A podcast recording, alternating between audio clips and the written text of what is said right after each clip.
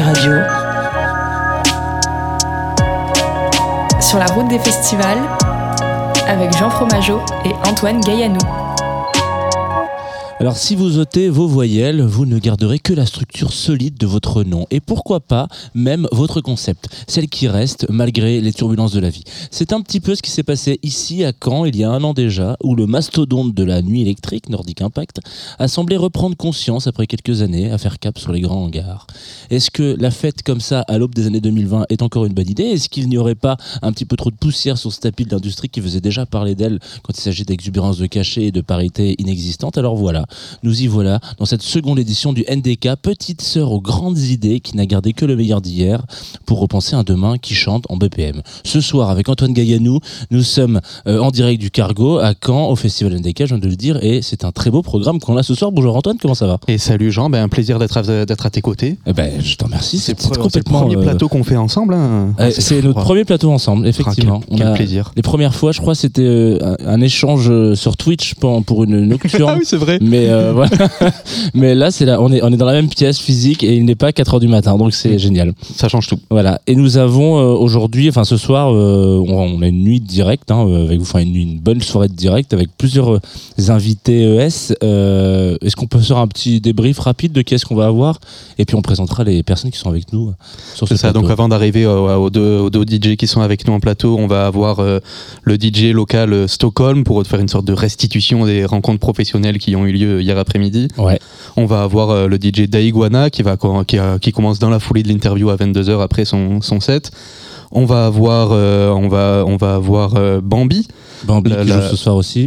c'est ça. Et- hier, t'as rencontré Bernadette. Hier, on a enregistré Bernadette et c'était euh, c'était passionnant. On va aussi euh, avoir euh, Jérémy Démé, donc le directeur du Cargo, la salle euh, qui accueille euh, le, le NDK. Et, Et on on- finira en beauté avec euh, Noyo Graphique, euh, artiste de jazz, euh, house, euh, passionnant. Mais ce soir, donc gros, gros programme hein, sur la Ah oui. radio en direct euh, de, de, et du NDK euh, à Caen. Euh, on est avec une partie du Venus Club, collectif. On peut vous appeler collectif? Tout à fait. Très bien. Euh, eh ben merci, bonne soirée. C'était sympa, merci, au revoir. C'était la seule question qu'on avait. Et donc, euh, Syntex, c'est comme ça qu'on dit? Oui. Syntex. Ouais, Syntex. Ouais. Et Eros, c'est la vie. C'est ça. Salut. Donc déjà bonsoir, bienvenue, Euh, Bonsoir, merci d'avoir accepté cette interview. Euh, comment ça va? Est-ce que vous avez déjà joué à Caen vous? Première fois pour euh, moi. Première fois aussi, en tout cas euh, à Caen, on a déjà joué dans la région euh, cette année, euh, à la Frérie, toutes les deux en B2B. Ouais. Mais là, à Caen, euh, c'est la première fois. ouais. Festival, euh, on m'a dit assez intense en termes de teuf, C'était particulièrement la Frérie. ah Trop oui, bien. c'était génial. Ouais. Ouais. Donc vous, vous mixez euh, en B2B assez régulièrement ensemble euh Bah, en fait, on s'est rendu compte que là, ça doit faire quoi 4-5 fois? Ouais. En fait, le Venus Club voulait euh, vendre un peu des B2B de, de, ses, de ses filles, on va dire. Et nous, avec Rose et la vie, on s'est rendu compte que ça matchait euh, vraiment bien tout de suite. Et donc, du coup, bah, le premier B2B qu'on a fait, les gens ont kiffé et nous ont redemandé en B2B et pas euh, toute seule, quoi. Et donc, du coup, bah, euh, on accepte complètement et c'est toujours un plaisir euh, de remettre le couvert. Et là, moi, je suis invitée par Estelle, enfin par Syntex, du coup, qui, à qui on a proposé la date et qui a proposé mon nom pour jouer avec elle. Ouais, donc inséparable. Bah, on aime ça. beaucoup. En fait, on aime beaucoup jouer ensemble. Enfin, pour moi, en tout cas, c'est vraiment un plaisir, quoi. C'est clair. Bah, en fait, on Trop est cool. vraiment sur la même longueur d'onde musicalement parlant. Donc, de toute façon, on sait qu'on on va se marrer, quoi. Ouais. Puis sur un format un peu particulier parce que vous mixez que pendant presque 4 heures là oui, dans c'est le- long. Ouais. sur la scène extérieure, donc il faut cool. une, une complicité, c'est ça Oui, pour- complètement. Mais en fait, c'est un trop bon moment. Enfin, Ouais, mais en fait, ça se fait tout naturellement, quoi. Très naturel, C'est que, ouais. Comme tu dis, c'est une complicité, on n'a pas besoin de se forcer. Et euh, ouais, les 4 heures, je sais qu'elles vont passer en 5 oui, minutes, quoi. ça va passer très vite. On n'est pas inquiète. Euh, Venus Club, c'est un tout jeune collectif. Euh, c'est euh, donc c'est né début 2021. C'est quand même une vingtaine de DJ, donc c'est un collectif qui, qui, est, euh, qui est très large, avec voilà donc une, idée- de, mettre en avant ben, plus de DJ dans les clubs, dans les soirées, dans les festivals. Et euh, donc dans cette idée de collectif, y a dans, l'idée de collectif féminin, donc il y a le côté féminin non mixité. Il y a aussi le côté collectif. Il y a une idée de se donner confiance. C'est un peu ça l'idée. Et euh, est-ce que ça change surtout de moi ce- Surtout, ce que je voulais savoir, c'est est-ce que ça change les choses après dans les relations avec, avec les salles, avec les médias Quand on vous présente comme membre d'un collectif, ça change quelque chose par rapport à juste se présenter comme, euh, comme DJ Euh, J'avoue que, en fait, moi, avant le collectif, euh, j'étais personne. Donc, en fait, je n'ai jamais connu euh, cette, ce- cette façon de se présenter sans présenter le collectif. Mais euh, je pense que de toute façon, quand on se présente en tant que collectif, surtout comme le nôtre, où on est un peu nombreuses, euh, ça donne un poids. Ouais, Moi, j'ai senti la différence. Euh, J'ai commencé à mixer euh, en auto-entrepreneuse euh, seule pendant 2-3 ans. Et bah, ça marchait, mais bon, c'était un peu dur de trouver des dates. puis ça demande beaucoup de temps, beaucoup d'organisation solo et tout. Et en fait, bah, comme dit Estelle, c'est la force du nombre. Ça impose tout de suite une force très grande. Et du coup, oui, pour ce qui est de la bienveillance, enfin en tout cas de la non-mixité, c'est le but c'était au début surtout de. Maintenant c'est devenu des teufs et tout. Au début c'était vraiment juste euh, retrouvons-nous entre nous et faisons de la musique ensemble. C'était vraiment le but. Quand vous faites des, des plateaux comme ça, moi je pense notamment, je vous ai pas mal vu au Badaboom, vous avez eu quelques, quelques nuits euh, en- de, de folie, on peut les appeler comme ça, voilà, des, des jeudis, des jeudis tarés.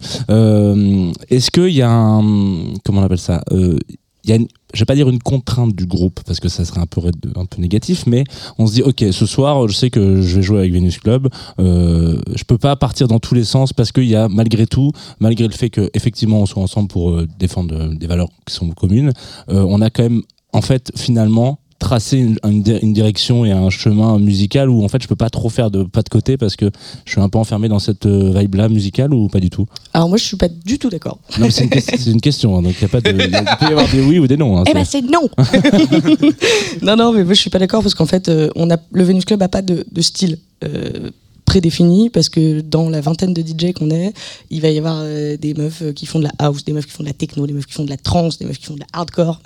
Et donc du coup, tu peux te retrouver avec des plateaux Venus Club sur des soirées qui sont complètement différentes. Alors, les soirées au Badaboom, évidemment qu'on va pas mettre euh, sur ces soirées-là bah, des, des DJ qui vont faire de, de la techno hyper vénère parce que c'est pas ce que demande le Badaboom. Mais non, non, il n'y a pas un style Venus Club et c'est ça en fait qui fait notre force et que là, on, on tourne depuis quoi Un an et demi? Et depuis un an et demi, on a vu euh, le nom Venus Club sur des plateaux mais complètement différents. Et du coup, on a l'impression de voir notre nom partout parce que parce qu'on touche un panel, euh, un panel énorme quoi. Et euh, est-ce qu'il y a une question de d'articuler ça peut-être avec une carrière perso? Est-ce qu'il y a des, des envies d'exister en dehors de, de, de Venus Club, d'essayer de se développer en parallèle aussi? Alors moi personnellement, pas encore. Euh, je sais pas si ça viendra un jour, hein, mais, mais euh, non, en tout cas, on a vraiment créé un collectif pour jouer en collectif. Mais après, euh, on a par exemple des fois des bookings nominatifs qui vont être, euh, bah, on veut pas le Venus Club, on veut cette DJ là. Et donc je trouve que ça permet aussi de s'épanouir euh, de façon personnelle au sein du collectif. Mais euh, 'fin, de toute façon, il y a, y a des- il y a des collectifs où il y a des DJ qui vont faire peut-être une plus grande carrière que d'autres DJ dans le collectif. C'est pas pour ça qu'ils vont quitter le collectif pour autant, quoi. En fait, on a chacune nos trajectoires euh, personnelles à l'intérieur. C'est vrai que maintenant, le nom Venus Club, euh, ça devient une entité, mais à l'intérieur de cette entité, on est chacune euh, indépendante. On a chacune nos, styles, même si bah, Estelle et moi, on, aime bien être très éclectique. Je pense qu'on est peut-être les plus. On a en tout cas très envie de toucher à tout. Il y en a qui sont plus, qui sont plus spécialistes de certains. Voilà. Euh, styles de musique mais euh, moi par exemple c'est le Glazart euh, qui est devenu un peu ma scène favorite à Paris parce que j'y joue tous les mois et c'est vraiment devenu un enfin pour moi c'est ma ligne tracée c'est le Glazart par exemple où du coup je développe mon côté techno que je n'avais pas du tout avant et ça c'est grâce au Venus Club mais c'est aussi personnel enfin c'est ma trajectoire à moi mais c'est grâce bien sûr au collectif C'est un peu l'objectif du Venus Club aussi, de donner cette forme de, de tremplin, on pourrait dire? oui bah c'est c'est ça complètement hein. Oui, complètement. Bah, comme tu disais, euh, moi j'ai fait deux dates au Glazart et en fait dans le début du collectif, moi on m'avait un peu catégorisé. euh, bah, Estelle, c'est la nana qui fait de la house parce qu'il y en a très peu dans le Venus Club qui font de la house. Et, et moi j'adore la techno et j'étais en mode merde, j'ai un peu envie de jouer de la techno aussi, mais bon c'est pas grave, je jouerai de la house, je kiffe. Tu vois. Et donc quand on m'a proposé des dates au Glazart, c'était trop bien parce que ça me permettait justement de lâcher les chevaux, de faire des trucs que j'ai pas forcément le droit de faire ailleurs ou que je peux pas encore me permettre de faire ailleurs parce que je ne suis pas Laurent Garnier. Et- Il n'y a pas que, coup- pas que lui qui fait. un, un exemple parmi tant d'autres. grand Estelle est une grande fan de Ouais, Laurent je suis, je suis Ouais, c'est- ce qui est, fan un. c'est un bon goût en l'occurrence. on va en entendre ce soir je pense non. j'en dévoile trop Mais donc voilà, c'est vrai que le Venus Club me- m'a permis, par exemple, de, de jouer dans des salles euh, techno, là où je, je pense que toute seule, j'aurais jamais réussi à me vendre euh, comme une DJ techno parce que tout le monde me connaît comme une DJ house. En fait, c'est sûr que ça ouvre des portes, quoi. Enfin, ça, c'est évident. Et ça lance des trajectoires euh, personnelles, quoi. Et euh, au niveau des échanges dans le, dans le Venus Club, quand même à 20 personnes, ça, vous arrivez à un peu tout euh, vraiment vous identifier, tout échanger. Co- Comment ça, ça- ça se fait pour avoir une, une vision commune? Alors le plus compliqué, un collectif à 20, je vous le dis, c'est de réunir tout le monde au même dur, endroit, ouais. en même temps. C'est très dur. On, on fait des réunions, souvent, mais on a... On, on n'est jamais 20 ensemble. Il y en a toujours une. Ah non, je peux pas, je suis malade. Ah, c'est l'anniversaire de mamie. ah, Enfin bref. Donc c'est compliqué de réunir tout le monde. Et ça, c'est vraiment le seul euh, hic, on va dire, dans un collectif aussi nombreux. Mais par contre, euh, ouais, tout ce qui est justement vision de la fête, euh, les décisions et tout, on les prend vraiment toutes ensemble. Euh, si jamais il y en a qui sont pas là, il y a toujours un, truc en visio, une conversation WhatsApp et tout. euh, et c'est ça qui est bien, c'est que c'est vraiment euh, bah, c'est collectif. Toutes les décisions sont prises de façon collective. Assez paradoxalement, euh, vous êtes du coup un très gros collectif, on peut, on peut le dire comme ça, parce que ça fait quand même un peu de monde, une vingtaine de personnes. Là, vous jouez dans un festival qui s'est repensé un petit peu plus à taille humaine et sur des valeurs qui sont quand même beaucoup plus, en tout cas, qui, sont, qui, sont, qui ont le mérite d'être plus saines, on pourrait les considérer comme ça. Et ce soir, vous jouez dans une scène qui est un peu particulière parce que c'est la seule scène extérieure du Mm. festival. Euh, il fait pas euh, particulièrement chaud ni froid, je crois qu'on a une température idéale. Je- on n'est pas en train de faire de la météo ce soir, mais en l'occurrence, euh, comment est-ce que, est-ce que vous avez l'impression d'être beaucoup en plus d'être extérieur, cette scène, pardon, euh, à cet aspect qui va un peu être l'endroit où les gens viennent se retrouver et un peu kiffer autre chose que un carré, un hangar à l'intérieur, etc. Même un club qui sont très beaux euh, au cargo, mais là c'est vraiment un- quelque chose qui est beaucoup plus intimiste. Est-ce que vous avez l'impression que vous êtes plus vous amené à jouer dans ce genre d'endroit où il y a une connexion avec les gens ou euh, un hangar de 20 000 personnes finalement ça vous aurait euh, roulé? Il y a des gens pour qui ça fonctionne pas. Je pense que Garnier en l'occurrence pour reprendre ce, ce mec là aujourd'hui il préfère évidemment jouer dans des clubs un peu plus petits un peu plus resserrés quelque chose, quelque chose de plus intimiste que dans les grands hangars de 20 30 40 000 personnes Alors moi, perso, j'adore jouer dehors. C'est un truc que j'ai toujours beaucoup aimé. Et à la Frérie, on était dehors aussi. Moi, j'a- j'avais, il faisait froid et tout, mais j'avais adoré. J'adore. Je sais pas pourquoi. Alors, je suis ancienne fumeuse en plus, donc euh, voilà. Bien contente de fumer des clopes en jouant.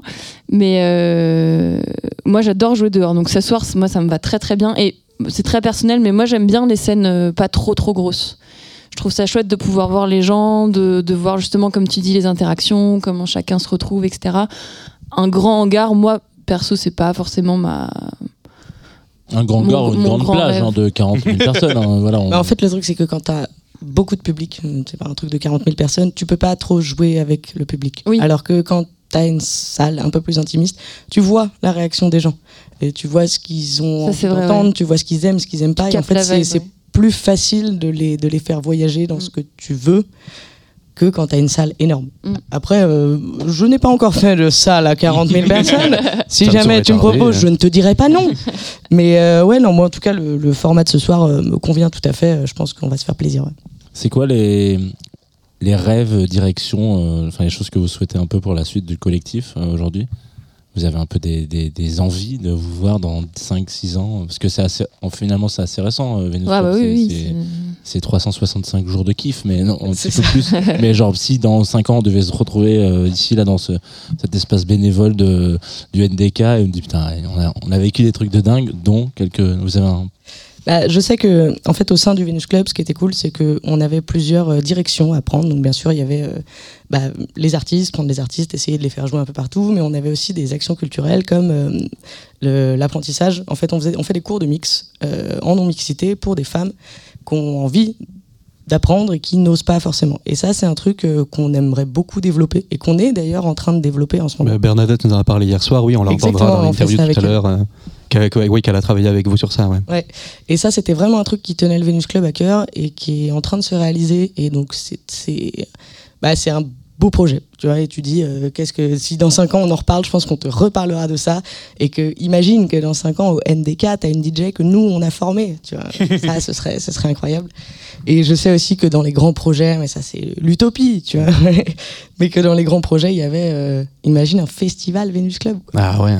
Ouais, un, petit, ouf, un ouais. petit festoche, un truc à taille humaine, justement, et sur deux soirs et tout, euh, organisé par le Venus Club, où on fait jouer nos artistes, mais on fait jouer aussi des artistes, euh, justement, que, que nous, on a découvert ou que nous, on a formés. Enfin, Oui, c'est un réseau dans le réseau, un peu Venice Club. Qu'est-ce que On va, peut-être euh, devoir passer à la suite là déjà. ça- Ah bah c'est vrai qu'il y a filoche, que hein. les choses filochent et en plus moi en lançant cette émission j'ai complètement on a fait n'importe quoi avec ce déroulé j'ai dit on a oublié un morceau là il y a Rémi qui a la, la technique en train de me dire mais il est complètement fumé ce donc on va mettre plutôt votre choix à vous que vous nous avez envoyé tout à l'heure merci euh, déjà d'être venu ce soir avant Mm. votre set on passera vous voir beaucoup. après évidemment mais on vous a demandé qu'est-ce qu'on écoute à la fin de cette interview ensemble? Vous avez conseillé Barbara Tucker Beautiful People un remix de Obscure C'est ça. C'était est-ce que tu une- veux en parler un peu? une de mes propositions. Bah, ça résume. Enfin, c'est un son que j'ai découvert euh, il y a quelques temps. Bon, il y a très peu de temps, quelques jours. Euh, pour moi, c'est un son qui résume bien euh, nos B2B avec Estelle, euh, de la grosse house qui tabasse. ouais Et en même temps, c'est un remix d'une chanson euh, assez connue de Barbara Tucker.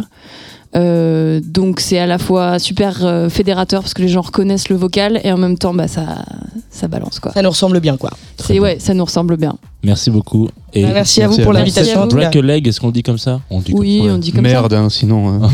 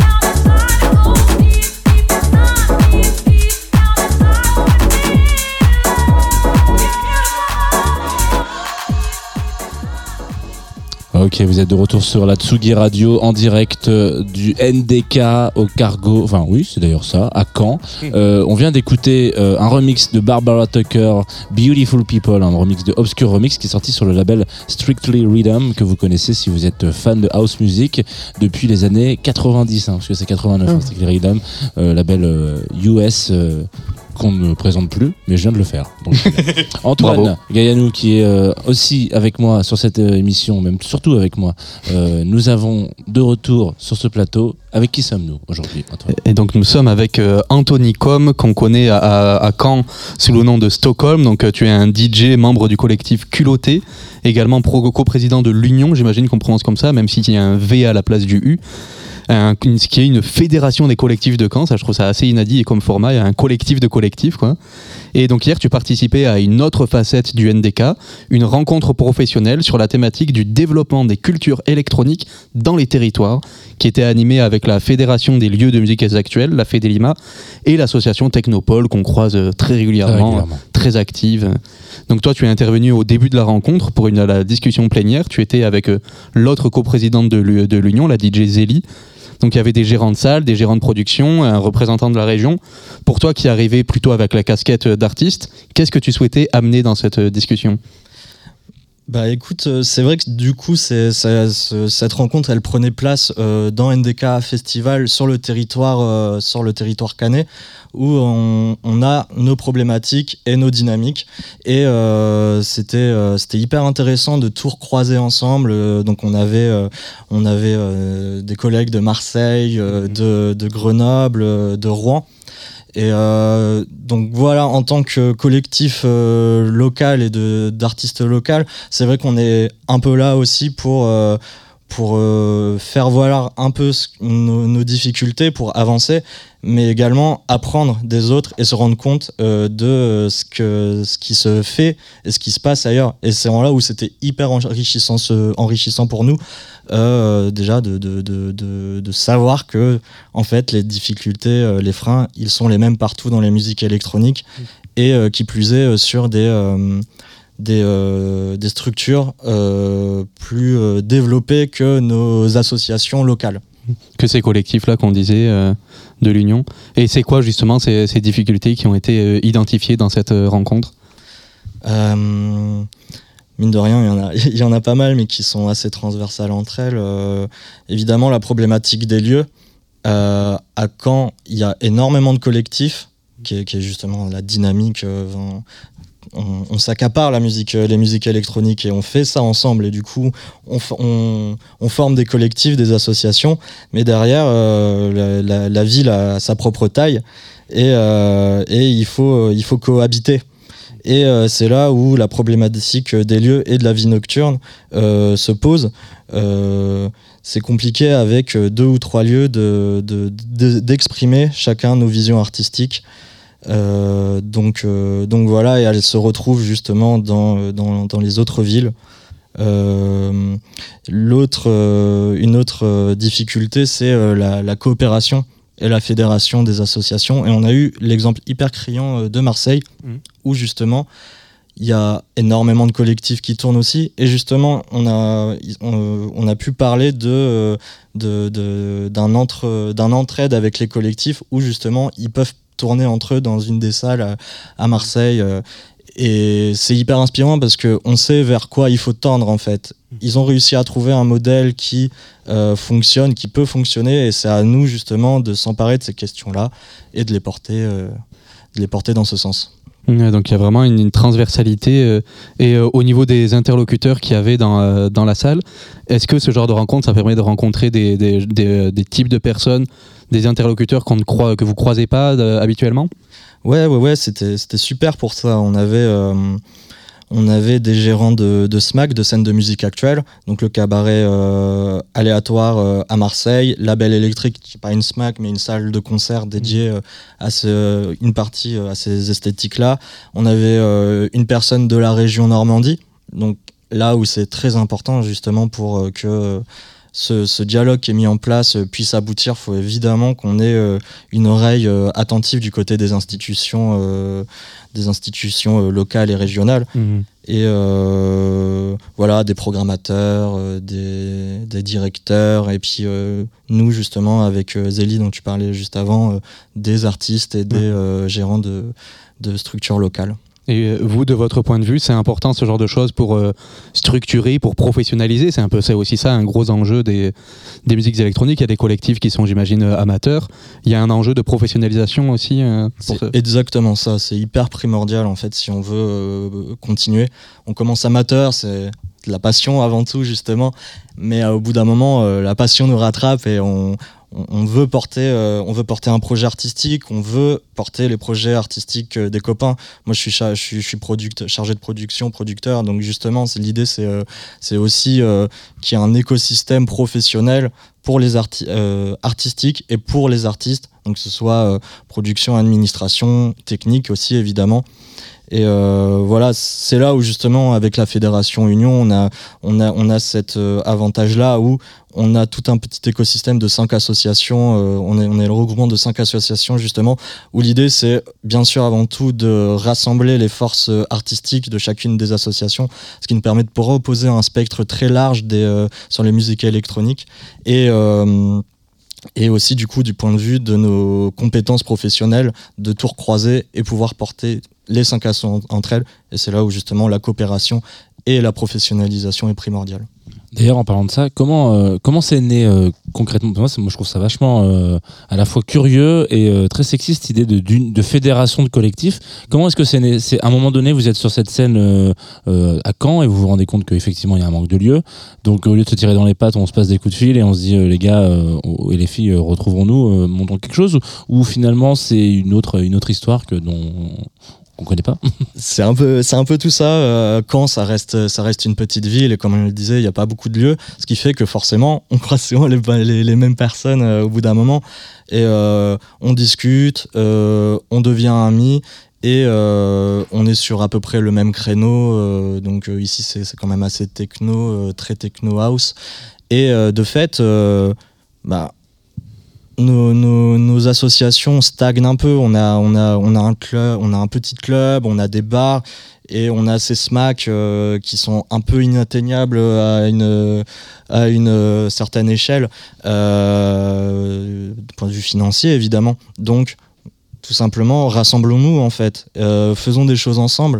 on fait la même chose, chacun de notre côté, on la fait ensemble en fait. Et de fait, ça nous a ça nous a permis, euh, c'est principalement euh, notre programmation est principalement axée sur ça, euh, de nous produire maintenant deux fois par an dans la SMAC scène de musique actuelle, le BBC à Hérouville. Très bien. J'ai vu aussi sur ton LinkedIn, voilà, j'ai trouvé le profil LinkedIn. je savais que ça servirait Chacun journalisme. Les journalistes sont fous. J'ai vu que tu étais passé ben, par la scène Arts Attack, la scène qui, l'assaut pardon, l'assaut qui gère le cargo, qui gère le, NDK. Ça te permet un peu de, pouvoir amorcer des dialogues aussi. Hein? Bah ouais ouais ouais tout à fait. Bah ça c'est euh, du coup une, initiative personnelle d'avoir un moment voulu un moment donné voulu me professionnaliser dans dans, euh, enfin, les arts et la culture. Euh, j'ai fait j'ai fait une formation dans ça. Et du coup ça m'a permis de, de, trouver un stage ici, mais parce que j'avais déjà euh, mes initiatives bénévoles et associatives euh, et qui m'a permis d'avoir déjà un dialogue ouvert avec, euh, avec l'association Art Attack. Et donc, hmm, c'est là où c'est super en fait que on, on, soit porté aussi professionnellement par les structures locales. Mmh. Euh, tout à l'heure, tu disais que euh, dans les rencontres d'hier, il y avait justement aussi justement des, représentants de la région et du département. Est-ce que, euh, de la région d'ailleurs, juste de la région, est-ce que tu as l'impression que les problématiques que vous énoncez et que vous énumérez, c'est des choses qu'ils avaient déjà intégrées ou c'est un plafond de verre sur lequel vous dites, les gars, on n'a pas assez de lieux, on n'a pas assez de salles et en fait, finalement, comment, ça, comment ça répond d'un point de vue local, on va dire? Est-ce que la ville, il y a un soutien? Ça, ça, ça a de se sentir un peu même. Euh, au-delà, est-ce que c'est une volonté euh, d'une sorte de, faire émerger une scène euh, de normande, électronique un peu plus intense dans ce, dans ce territoire? Oui, oui, oui, c'est, dans une certaine mesure, c'est le cas. C'est justement en 2019, la, entre autres, évidemment, la ville qui a initié des concertations territoriales où plusieurs, on va dire, groupes de travaux se sont euh, distingués, se sont axés, et notamment vers la structuration euh, de, de la musique électronique, parce que la ville, au bout d'un moment, s'est rendu compte qu'il y avait un potentiel incroyable euh, qui peut servir à la ville, en fait. On voit on, le rabâche assez souvent. Il y a des villes comme Rennes, des villes comme Nantes sur le Grand Ouest, qui, qui ont cette dynamique-là. Pourquoi pas à Caen? On a le terreau qu'il faut. Il y a un manque, euh, il y a un manque, euh, il y, a, il y a des manques en fait. Et au bout d'un moment, enfin, il faut qu'on aille chercher de l'aide et tout. Évidemment, le dialogue se met en place euh, avec la ville. Et euh, voilà. Merci beaucoup à Anthony d'être venu à vous. partager ce, ce retour d'expérience, ce retour de- des rencontres professionnelles du NDK. Avec quel morceau est-ce qu'on va faire une, une, une habile transition euh, vers la suite? Ouais, c'est vrai qu'on va, on va écouter un morceau de Daiguana, un morceau qui s'appelle Andean Midi Dub. C'est un long morceau. hein. Daiguana qui est déjà là, donc Il va juste derrière. sur le, sur il, est le à plateau. côté, il est même à côté des Oreos, on peut le dire. on peut le dire pour les auditeurs. Il faut mettre de la lumière hein, sur euh, ce qui se passe. Pendant que ce morceau dé- décolle, comme ça, gentiment, on vous laisse reprendre vos esprits de Sugi Radio et on vous récupère en direct du NDK Festival à Caen.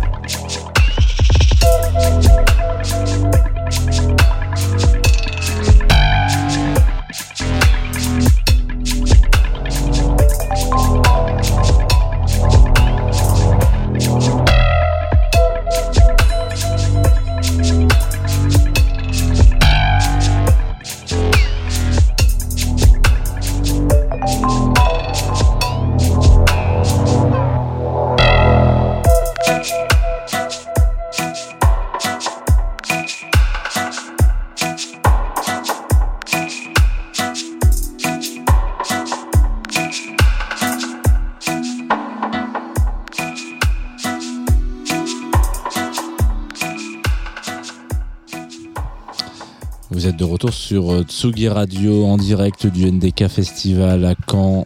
Nous sommes dans une petite pièce feutrée, calfeutrée même, qui est un espace bénévole où on peut boire des boissons euh, fraîche et euh, nous sommes dans le cargo. Voilà. C'est un lieu. Je tiens à vous le dire. Et nous ne sommes pas seuls ce soir. Parce que je suis avec Antoine Ga- Gaillanou, qui est donc euh, le co-animateur de cette émission. Donc, euh, ça va, Antoine. Je sens que tu es en partie le fou, donc ça va être très compliqué. Comment tu veux que je reprenne Ouais, ouais, il faut être habitué. Et Ah, puis, euh, Daiguana, qui est notre invité et qui est aussi Mm. DJ de ce soir, artiste de ce soir. Ouais, non, j'ai la chance d'ouvrir euh, d'ouvrir le club euh, du vendredi soir. Dans, un- à peine un peu plus de 20 minutes. Et hein, ouais, là, il y a un, un petit peu un petit peu de stress euh, très bénéfique. Pour te détendre, on a mis un de tes morceaux en bête comme ça, tu vois. Ouais, non, ça, ça met quand même une petite pression en fait. Ah. Non, mais ouais, très, très heureux de, bah, de retourner à Caen parce que j'ai étudié ici et euh, moi j'ai fait mes débuts euh, de musique électronique euh, dans la région. Donc voilà, cinq ans plus tard, de retourner voir les vieux copains, de retourner au bon vieux cargo et voilà le, le premier festival que j'ai fait en tant que voilà festivalier de la, de la techno et, et de la musique électronique, c'était le Nordique. Donc voilà, trop Bah, content du d'être coup, là. c'est ça, c'est intéressant parce que du coup, c'est plus du tout la même formule. C'est que sur quelque chose qui est beaucoup ça. plus, j'ai envie de dire, humain, avec des valeurs qu'on peut un peu plus hein, simples et proches de nous. C'était quelque chose de durable, social, etc. Où on va essayer de mettre en avant un peu plus cette scène euh, euh, locale. Et puis, bon, voilà. Euh, Est-ce que toi, du coup, tu te dis, je suis content de venir jouer sur cette édition-là et ce format-là ou t'aurais. Bah, ça me parle beaucoup plus que, enfin voilà, depuis le- les premiers Parc Expo Nordic Impact, j'ai évolué et je suis de moins en moins fan, voilà, de moi de ces rassemblements énormes dans des gros hangars avec bon des, des, des bars sponsorisés et, et des voilà des headliners. euh, qu'on voit dans tous les plus gros festivals euh, du monde. Et moi je trouve ça super intéressant de voilà de changer la jauge et euh, de proposer des artistes plus locaux ou plus émergents. Et euh, bah moi je pense c'est un peu voilà c'est un peu je pense que même le Covid a été assez je sais pas si c'est bénéfique mais en tant au niveau artistique je, je trouve ça bénéfique qu'il y ait des plus petits événements un plus nombre d'événements de- qui explorent des niches qui n'avaient moins d'opportunités avant. Et je trouve que voilà la programmation de cette année en tout cas du NDK va fouiller vraiment euh, ce que la France et l'Europe a de mieux à, à proposer euh, dans des styles euh, que les gens ont peu entendus à Caen jusqu'ici donc Moi, ce qui, est- ce qui m'intéresse aussi chez toi, d'Iguana, c'est un peu ton parcours. Donc, toi, voilà, toi, l'iguana de ton nom, c'est l'iguane, l'iguane d'Amérique du Sud, clairement. clairement Donc, ouais, parce que toi, tu, tu as, donc, as fait tes débuts à Caen, maintenant, tu es à Bordeaux. Mais en fait, voilà. je, je suis à Bayonne en fait Ah, ouais, mais maintenant, tu es à Bayonne, voilà, t'as je suis encore. même encore plus au sud toujours Ah, toujours ouais. plus au sud. Mais toi, mais en fait, toi, voilà, t'es es le genre d'artiste qui ne revendique pas d'attache. Toi, tu es un, vo- un voyageur. Ouais, Tu as voyagé euh, notamment en Amérique du Sud, voilà. Toi, et donc toi, tes, sets, c'est un peu ça, c'est des, des voyages que tu nous fais faire euh, direction l'Amérique du Sud, ado de, de dub Mm. ou de, de down tempo que tu as beaucoup pratiqué. Dans ta jeunesse, j'ai vu dans une interview, tu disais que tu as eu des groupes de rock, tu as beaucoup écouté de, de hip-hop, de, trap aussi, il y a, y a- y a une dizaine Mm. d'années. Comment t'en arrives justement au, ben, au down tempo lat- latin? Alors, euh, bah, aujourd'hui, je fais plus que de la down tempo latine, mais c'est vrai que ça fait un certain temps. euh, ouais, je suis toujours un énorme fan de voilà de cumbia et, euh, et de voilà de tous ces genres euh, de musique qu'on peut retrouver en Amérique latine. Aujourd'hui, j'ai envie de le mélanger à d'autres tempos, mais c'est vrai que je viens effectivement d'une scène down tempo qui en France est euh, vraiment pas populaire du tout. Euh, bon, il y a des événements, il y a des niches, mais euh, en fait, mes plus grosses dates jusqu'ici, c'était c'était à l'étranger. Et euh, bah, c'est pour ça que le fait de pas avoir d'attache, c'est aussi ce qui m'a permis d'être nomade. Et aujourd'hui, voilà, j'ai un petit réseau artistique vraiment euh, européen et même au-delà international. Et euh, non, c'est intéressant parce que c'est une communauté qui est très soudée, très dense, mais qui fonctionne par les réseaux essentiellement. Mais euh, bah, je me retrouve aussi en face, du coup, le revers de la médaille, on va dire, c'est qu'en France, j'ai très peu de communauté et vu que je je suis jamais resté très longtemps au même endroit, euh, bah, j'ai pas jamais eu vraiment le temps de, voilà, de développer localement et physiquement des collectifs ou des, ou des C'est- initiatives. ouais. C'est pour ça que tu développes aussi tes propres structures, euh, ton label euh, Reptile Business Records, c'est ça Reptilian Business Record, ouais, ça j'ai monté ça avec un, un copain de Toulouse, euh, son nom de scène c'est Docomodo. Et euh, nous le but c'était voilà de les reptiles, quoi. ouais. Ouais, voilà, les deux reptiles. Et le but, c'était de proposer une musique entre guillemets reptilienne. Et pour nous, c'est voilà, la musique euh, psychédélique et organique. Et on essaye d'explorer tout le spectre des musiques électroniques, de l'ambiante à la drum and bass, en passant par la house, l'indie dance, la cumbia. Voilà, essayer d'explorer un peu tout le spectre de la musique sous un regard, on va dire, de, de texture d'écaille et de, de Mhm. basse ronronnante et de, et de synthé euh, acérées comme des griffes. euh. Et, et c'est vrai que là, quand tu le dis comme ça, ça peut paraître assez abstrait, mais je trouve que ça se ressent, euh, ça se ressent. Ça Écoute, peut-être qu'on a pu le vérifier. Voilà ce que c'est, Mm. qu'on a On pu écouter en- en- dans le morceau qu'on a écouté euh, juste avant. Euh, moi, je trouve que je suis un peu d'accord avec toi, Antoine, ça se ressent vachement. Mais euh, je me pose aussi une question. Est-ce que ces dernières années, tu trouves qu'il y a hum, un- une appétence un peu plus revendiquée sur ces musiques, euh, on va dire latines, en, en mettant des grandes guillemets. Parce que là, on, on le sent, enfin, en tout cas, nous, euh, sur, sur la scène parisienne, en l'occurrence, il y a une demande très forte de plus en plus de gens et de collectifs qui se montent parce qu'on se rend compte qu'il y a une demande de- du public qui dit, genre, on a vraiment envie de. Il y a, il y a une mise en avant en ce moment des, des musiques latines qui revient surtout sur la scène électronique. Bah moi je trouve ça, je trouve ça super intéressant. J'ai grave envie de, envie de faire partie de, de- de ce mouvement-là et de proposer euh, voilà, quelque chose euh, euh, dans cet esprit aussi. Mais euh, bah, le fait de ne pas être sur Paris, moi, fait que bah, j'ai suis pas trop contacté, j'ai pas tellement d'opportunités dans la région. Et bon, ça me va. Voilà, moi j'ai mon petit réseau international, je fais mes petits événements privés voilà, j'ai mes petits festivals auxquels je joue régulièrement. Mais non, je pense que la France, on est un pays latin et là, on bah, il y a quand même, je trouve, une.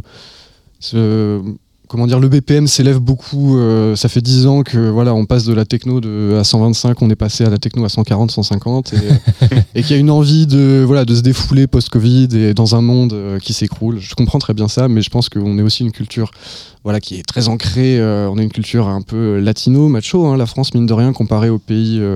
plus au nord. Et cette musique qui demande du déhanché, je pense qu'en France, on a un potentiel pour la libérer et que les, les gens se mettent à danser sur autre chose que voilà, du beat électronique binaire et que faire chalouper un peu les, euh, les hanches, euh, c'est carrément possible. Et je pense qu'on a un gros potentiel en France. Mais voilà, faut lui donner euh, les chances de, de s'exprimer. Et- Mais voilà, si ça marche, moi, je veux carrément faire partie de tout ça. Quoi. C'est quoi ton, ton moment idéal de programmation Là, tu vas ouvrir le festival, entre guillemets, on- même s'il est la deuxième journée de, de Mm. festival.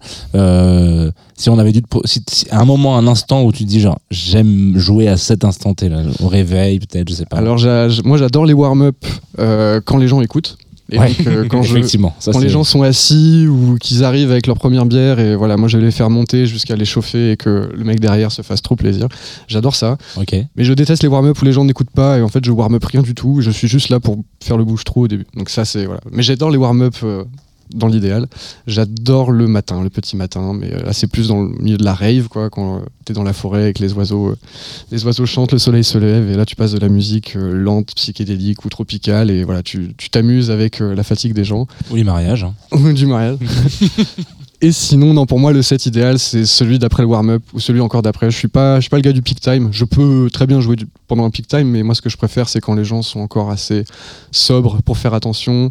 J'aime faire rêver, j'aime, euh, j'aime créer la surprise aussi. Bah, je sais pas si vous aurez l'occasion d'écouter mon set, mais euh, voilà, je, je mixe très rapidement, euh, de manière très dynamique, Mhm. plein de morceaux. Des Très tempos, différents. des, des changements de tempo. Je fais aussi, beaucoup de changements de tempo et mes sets, voilà, je, je commence à 60 et je fais une vague jusqu'à 140, je redescends à 70, je repars à 140 et Mm. je, je m'amuse. Et, euh, et Et du coup, ça, après un warm-up, pour vraiment encore plus chauffer la foule et avant qu'ils rentrent dans un, on va dire, un, un mood plus progressif peut-être, moi j'aime bien ouais, ces, ces horaires-là.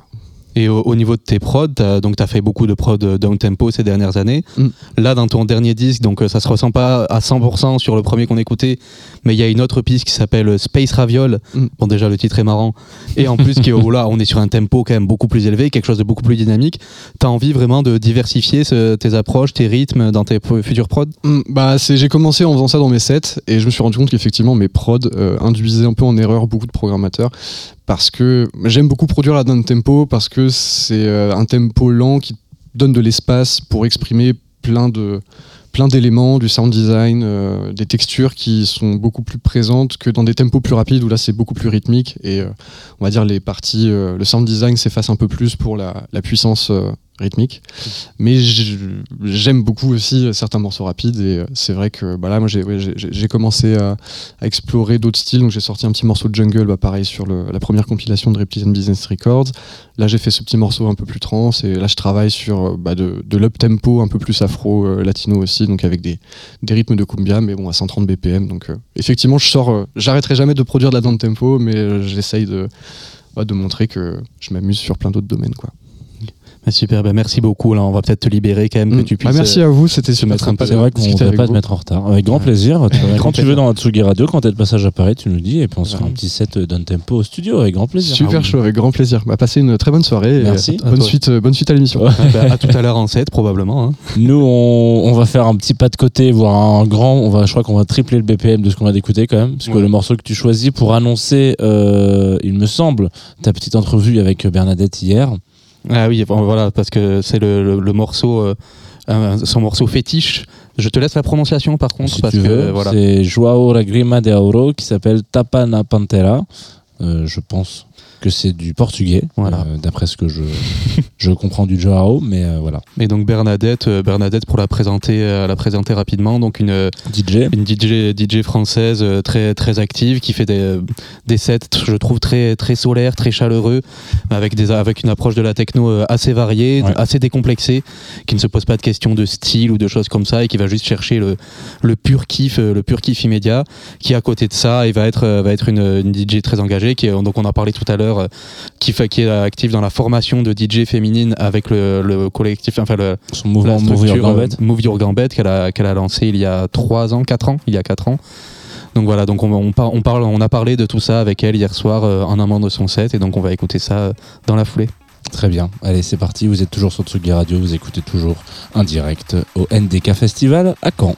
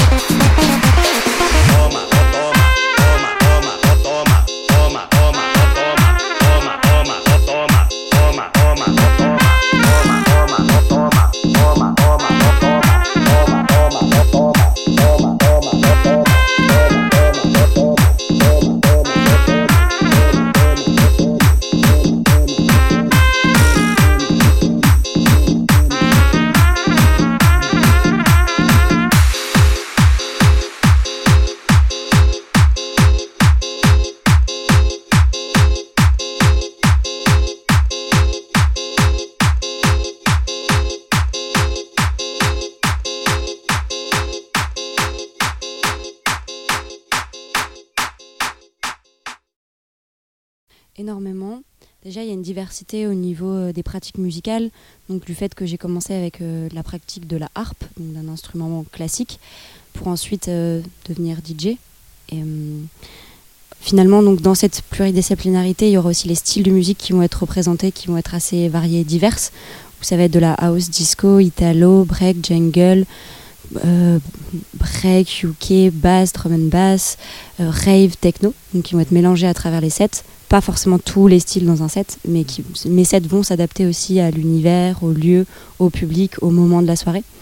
Et après aussi être très diverse dans mes approches à travers la musique, donc en tant qu'artiste, mais aussi en tant que formatrice. et euh, accompagner. Au début aussi, en tant qu'orga, j'ai fait aussi un peu d'organisation d'événements. Et euh, pour moi, tout ça, je m'enrichis des uns, les projets des uns et des autres. Et euh, c'est là au final où je trouve ma marque et ma démarcation, en étant un peu sur euh, plusieurs facettes, mais, le, mais toujours en gardant du coup ma vision Bernadette et une sorte de patte qui va se, qui va se retrouver. Et te- tu la définirais comment cette, euh, cette patte? Euh, bah, pleine de bouclettes, de folie et d'énergie. Il y a quelque chose peut-être, j'ai l'impression aussi au niveau des, des valeurs, j'ai l'impression que dans chaque, chaque projet que tu vas aborder, tu vas l'aborder avec les, les mêmes, les mêmes valeurs, des valeurs, euh, on pourra parler d'inclusivité, on peut parler de, de l'écologie aussi, des, des sujets qui tiennent à cœur, c'est aussi ça un peu ce qui va être le cœur de, de Bernadette? Je pense, oui. Et bah, tout à fait, en fait, c'est énormément lié. Mes valeurs, même dans la vie de tous les jours, vont être celles-là, vont être le fait de pouvoir donner, de pouvoir prendre le temps de parler aux, gens autour de moi, de pouvoir prendre du temps pour les personnes qui en ont besoin, d'inclure des personnes qui ne se sentent pas inclus, justement. Euh, ça, ça fait partie, moi, de l'être tel que je suis. Et j'ai envie de continuer à les transmettre dans la musique, même si ça va me prendre du temps et que du coup, je vais avoir moins de temps pour faire de la production, moins de temps pour me mettre sur mon live avec la harpe, moins de temps pour d'autres choses sur ma carrière, mais qui finalement, ça, je pourrais pas faire de la musique sans avoir toute cette facette-là à côté. Parce que ça fait partie de mes valeurs en tant qu'être humain. Et en fait, du coup, je me retrouve dans ce que je fais actuellement grâce au fait d'avoir ça. Et je me dis tous les jours, mais oui, en fait, tu es dans la musique et t'apportes vraiment quelque chose qui est important. Parce que les demandes sont là, les artistes que j'ai formés à travers les ateliers ou les formations sont, sont présentes et maintenant jouent. Et en plus, les demandes ne cessent de croître. Et, euh, Comment tu t'y retrouves un peu en, en termes d'organisation? Ça doit quand même pas être hyper facile de jongler entre toutes, euh, toutes ces casquettes-là. Comment tu comment tu t'en sors? Eh ben écoutez, je bois beaucoup de Red Bull. non, non, en dehors de ça, bah oui, ça demande beaucoup de travail et de temps. Après, j'ai la chance maintenant d'être à plein temps sur la musique, d'avoir validé mon statut et de pouvoir vivre que de ça. Donc je peux aussi passer toutes mes journées en dehors des dates, euh, les week-ends ou la semaine, à, bosser là-dessus. Il y a une idée de, de croisement. quoi. J'ai l'impression que tu croises autant les genres musicaux dans tes sets que tu essaies de faire se croiser les gens à travers tes, tes formations et tes autres activités. Clairement, pour moi, la musique aussi, c'est un milieu de rencontre, c'est un milieu d'échange, c'est un milieu de partage, c'est des moments de vie euh, communs entre êtres humains où on va se rassembler et vivre des choses fortes ensemble. Donc pour moi, ça fait entièrement partie du projet et de la musique de manière générale. Donc euh, oui. Donc euh, tu es fondatrice de Move Your Gambette, un organisme de, de formation de, de DJ féminine ou, ou non binaire. Move Your c'est quoi? C'est parti d'un constat que tu aurais aimé avoir ça quand toi tu as commencé? Exactement. C'est parti du fait qu'au début, je me sentais un peu seule dans la musique et que j'avais besoin de copines. Donc je débutais, j'avais un tout petit niveau en mix, mais voilà, je me suis dit bah peut-être que j'ai des copines qui ont envie d'apprendre, avec qui je pourrais partager une date, avec qui que je pourrais faire jouer. Donc c'est parti de là. Ensuite, il y a eu le Covid, les clubs étaient fermés, moi j'avais pas de date et ça a été aussi un moment décisif pour mettre en place les formations et les ateliers. Donc il faut bien séparer les deux. Un atelier mix d'initiation, ça va être pour apprendre les bases du métier de DJ, donc découvrir les platines CDJ. euh, et c'est ouvert à toute personne qui se définit en tant que femme et c'est gratuit. Ça va durer deux heures. Et ça va être dans des clubs, dans des festivals, dans différents moments de l'année, à différents lieux. Alors que les formations, c'est vraiment en lien avec une structure dans une ville. Et là, ça va être sur euh, plusieurs mois. Et ça va être des cours de mix, mais donc vinyle, CDJ, MAO, euh, empowerment, communication, administration, booking. euh, donc vraiment une sorte de panel sur l'environnement artistique également. Et une mise en lien avec les acteurs de la ville. Donc les radios, les associations, euh, les bars, les salles de concert, pour que les artistes qui sont dans la formation puissent aussi jouer dans ces lieux-là et rencontrer euh, des acteurs de la ville pour pouvoir ensuite se développer. Et donc tout un accompagnement. Et toi, donc les, les rencontres que tu, que tu fais, j'imagine, à travers, euh, à travers cette activité, ça te nourrit toi après en tant qu'artiste, en tant que, que DJ de ouf, on s'en rend pas compte, mais en fait, transmettre quelque chose, mes élèves m'apprennent toujours aussi énormément à travers leurs questions, leurs remises en question. Et ben moi, ça va me permettre de continuer à me questionner, à continuer d'apprendre, d'approfondir la pratique. Et ça, c'est énorme en plus du- de tout le off qui va être juste des connexions et des, et des moments de rencontre. Salut Arnaud.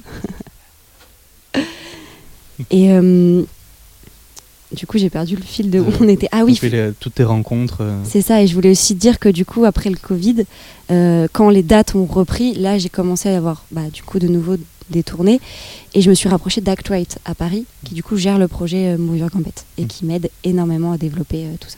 D'accord, ouais. Du coup, ouais, il y, a, y a un côté un peu, un peu amusant, je trouve, entre le côté un peu désuet, un peu vintage du personnage que tu développes avec ce prénom un peu, un À peu ancien et cette orientation, cette, cette action totalement orientée vers, euh, vers le futur. Quoi. Il y a, il y a une, une rencontre. Bah, toujours un mélange en fait, de, un peu des opposés et de les mettre ensemble. Là, y a, on voit, il y a une, je trouve une grosse mobilisation un peu féminine de DJ. Il y a plusieurs mouvements qui se croisent. Il y a les collectifs de DJ féminins bah, qui sont représentés au, euh, au NDK, au Nordique, Mhm. avec euh, Venice Club, avec euh, Zone Rouge. Tu vois un peu les lignes qui, qui bougent en ce moment? Mais de ouf, c'est un truc incroyable et ça arrête pas de se développer et je pense qu'on est sur une super voie pour arriver un peu à une égalité et ce serait, ce serait incroyable.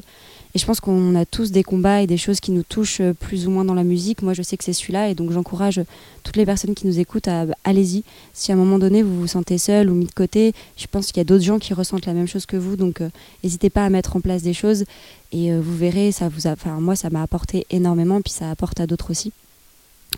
Et euh, bah voilà quoi, plein d'espoir et plein d'amour. Mhm. Et euh, justement, ce personnage un peu qu'on se disait, c'était une, une aide pour toi de passer un peu par un, par un alter ego, d'aller chercher, euh, de, de- de travailler un peu ce personnage-là? Euh, C'est-à-dire de travailler le personnage Bernadette à travers les formations? Non, euh, de travailler à travers l'image, le travail de l'image. Hmm, ouais, peut-être. C'est vrai que moi, ça m'a, la scène m'a permis de prendre confiance en moi et de maintenant de m'identifier en tant qu'artiste pleinement et euh, de voir aussi que d'autres femmes bah, se sentent pas légitimes, de pouvoir les accompagner là-dedans. Bien sûr que ça m'a aidé moi à prendre, à prendre conscience de tout ça. Et euh, comment tu vois la suite euh, Déjà, comment tu vois la suite pour Move Your Gambit dans un, dans un premier temps? Parce que là, il y a, quand même beaucoup de, de cho- de choses. Il y a une activité, tu disais, très large et ce partenariat avec Actract. Il y a quoi Il y a, encore d'autres euh, objectifs, d'autres paliers à franchir? Il y a toujours des paliers, tu vois, tu parlais de zone rouge et de Vénus. Ben, le Vénus, je travaille avec elle pour développer les formations qu'elle met en place au, Gla- Glazart où je suis intervenante. Ben, zone rouge, pareil, j'ai travaillé avec elle, je leur ai montré comment moi je donnais un cours de mix et on les accompagne aussi dans le développement des projets. Donc l'idée c'est d'être euh, toutes en lien, s'apporter de l'aide. On a le même combat, on, on défend des idées communes. À terme, j'aimerais beaucoup que Your Gambette aussi devienne un label. Euh, pour pouvoir continuer à développer les artistes euh, qu'on a euh, en formation euh, sous un autre volet du coup. Ce Pour vraiment voilà, avoir le panorama le plus, euh, le plus large. Exactement. Et toi, en tant qu'artiste, comment, euh, comment tu vois? Parce qu'il y a quand même plusieurs, euh, plusieurs pistes que tu, que tu explores, euh, que tu explores en ce moment. Donc la, produ la production, tu as sorti déjà quelques morceaux. Il y a donc le, le- un live avec harpe, euh, harpe électrique. Donc tu es, toujours dans la, recherche d'autres choses? Bah ouais, je pense que c'est hyper important de continuer dans la recherche euh, perpétuelle à travers la musique. Et euh, là, du coup, tu parles du live avec la harpe. Avant ça, je vais sortir un, je travaille sur un EP qui devrait bientôt sortir. L'EP, du coup, ce sera des morceaux ensuite du live. Je pense que le live arrivera euh, peut-être dans 2-3 deux, deux, ans. On va se prendre de la marge, tranquille. Il y a encore plein de choses à développer. Donc voilà, un EP, peut-être deux. Le live, euh, commencer à tourner à l'étranger aussi, ce serait, ce serait sympa. Euh, et puis continuer les formations, continuer à donner tout ce qu'on peut donner à travers la scène, rencontrer du monde. Euh, voilà, je sais pas si j'oublie quelque chose, je crois pas. Et donc ouais, forcément, tout ça, ça prend du temps de développer tout en... J'allais dire tout en même temps, mais c'est pas exactement ça, mais ça prend forcément plus de temps de développer toutes ces envies. Ouais, ouais, clairement. Et puis même, c'est, on a parlé au tout début, même sur du plus long terme, la musique de film, tu vois. Ça carrément aussi, ce serait, ce serait génial. Je l'ai déjà fait pour euh, des projets de court métrage de, de potes à moi, mais parce que je viens de l'audiovisuel. Et voilà, l'idée, ce serait de le faire d'une manière euh, plus sérieuse après.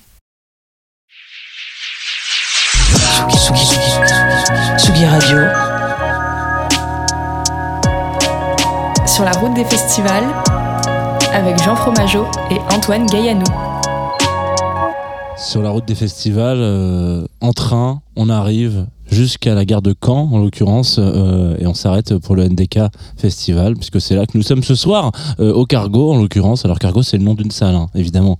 Euh, vous allez me faire le plaisir. On n'est pas enfermé pas- au fond d'une cave, ceci n'est pas un appel à l'aide. C'est ça. Euh, et nous sommes très bien reçus sur des petits coussins qui sont très agréables sur le fessier, euh, avec Antoine Gaillanou qui est là, donc euh, que vous avez entendu. Moi, c'est Jean Fromageau, enchanté. Et nous sommes avec Bambi.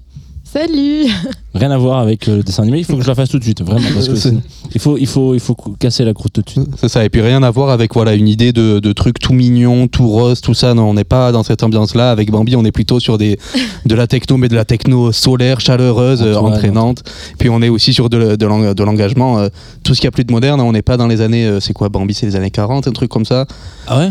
Je sais pas. hein, c'est un vieux. hein, c'est un vieux en tout cas. Je hein. crois que c'est l'un des plus vieux, je crois. C'est ça, c'est un, des- c'est un doux premier. Non, là, là, avec Bambi, avec toi, donc Célia Texier, voilà, on est quand même sur euh, une DJ euh, moderne, engagée, engagée sur plein de choses, notamment engagée pour la défense contre les violences, contre les violences sexuelles avec euh, l'association Consentis. Voilà, on va, revenir là-dessus. Moi, ce que je trouvais intéressant, c'est que donc toi, tu as, commencé à mixer relativement récemment. Tu t'y es initié en 2019, de ce que j'ai compris. Ouais, Un c'est comme ça. Je crois que c'était il y a deux ans et demi, trois ans, ouais, que j'ai Mm. commencé. Et donc là, donc là, t'es déjà voilà, t'es es ici ce soir, t'es au Positive Éducation, tu vas être au Transmusic, euh, ouais, au Transmusical aussi. Et donc toi, au départ, ce- c'est ça, ça fait un, un beau- un beau, un beau parcours. Toi, de ce que j'ai compris au départ, tu es danseuse, notamment danseuse hip-hop. Donc voilà, t'es passé de, réceptrice à, émettrice, un peu, on peut dire, de, musique. Comment on, euh, on impli- l'implication du corps, c'est important aussi quand on est DJ Oh ouais, bah en tout cas, c'est comme ça que je le vois. Bah déjà, euh, t'es méga renseigné, c'est cool. ça fait C'est bien que tu le vois comme ça parce qu'en général, on peut dire c'est flippant, mec. non, mais, mais non, mais c'est bien, c'est cool. Ça Ouais, marche. c'est le seul métier où Non, on mais peut. après, c'est l'ère des réseaux, on se montre et c'est un peu, euh, c'est un peu comme ça que ça marche maintenant. Donc, euh, euh, je m'en cache pas. euh, C'est cool, euh, c'est cool que tu soulignes. Ouais, grave. euh, euh, je suis passée du hip-hop euh, à, à DJ, euh, enfin de la danseuse hip-hop à maintenant la DJ. Et oui, j'ai un rapport à la musique euh, qui est méga corporel. Euh, je prends un peu de l'espace, euh, je pense, euh, quand je joue, je vis un peu la musique.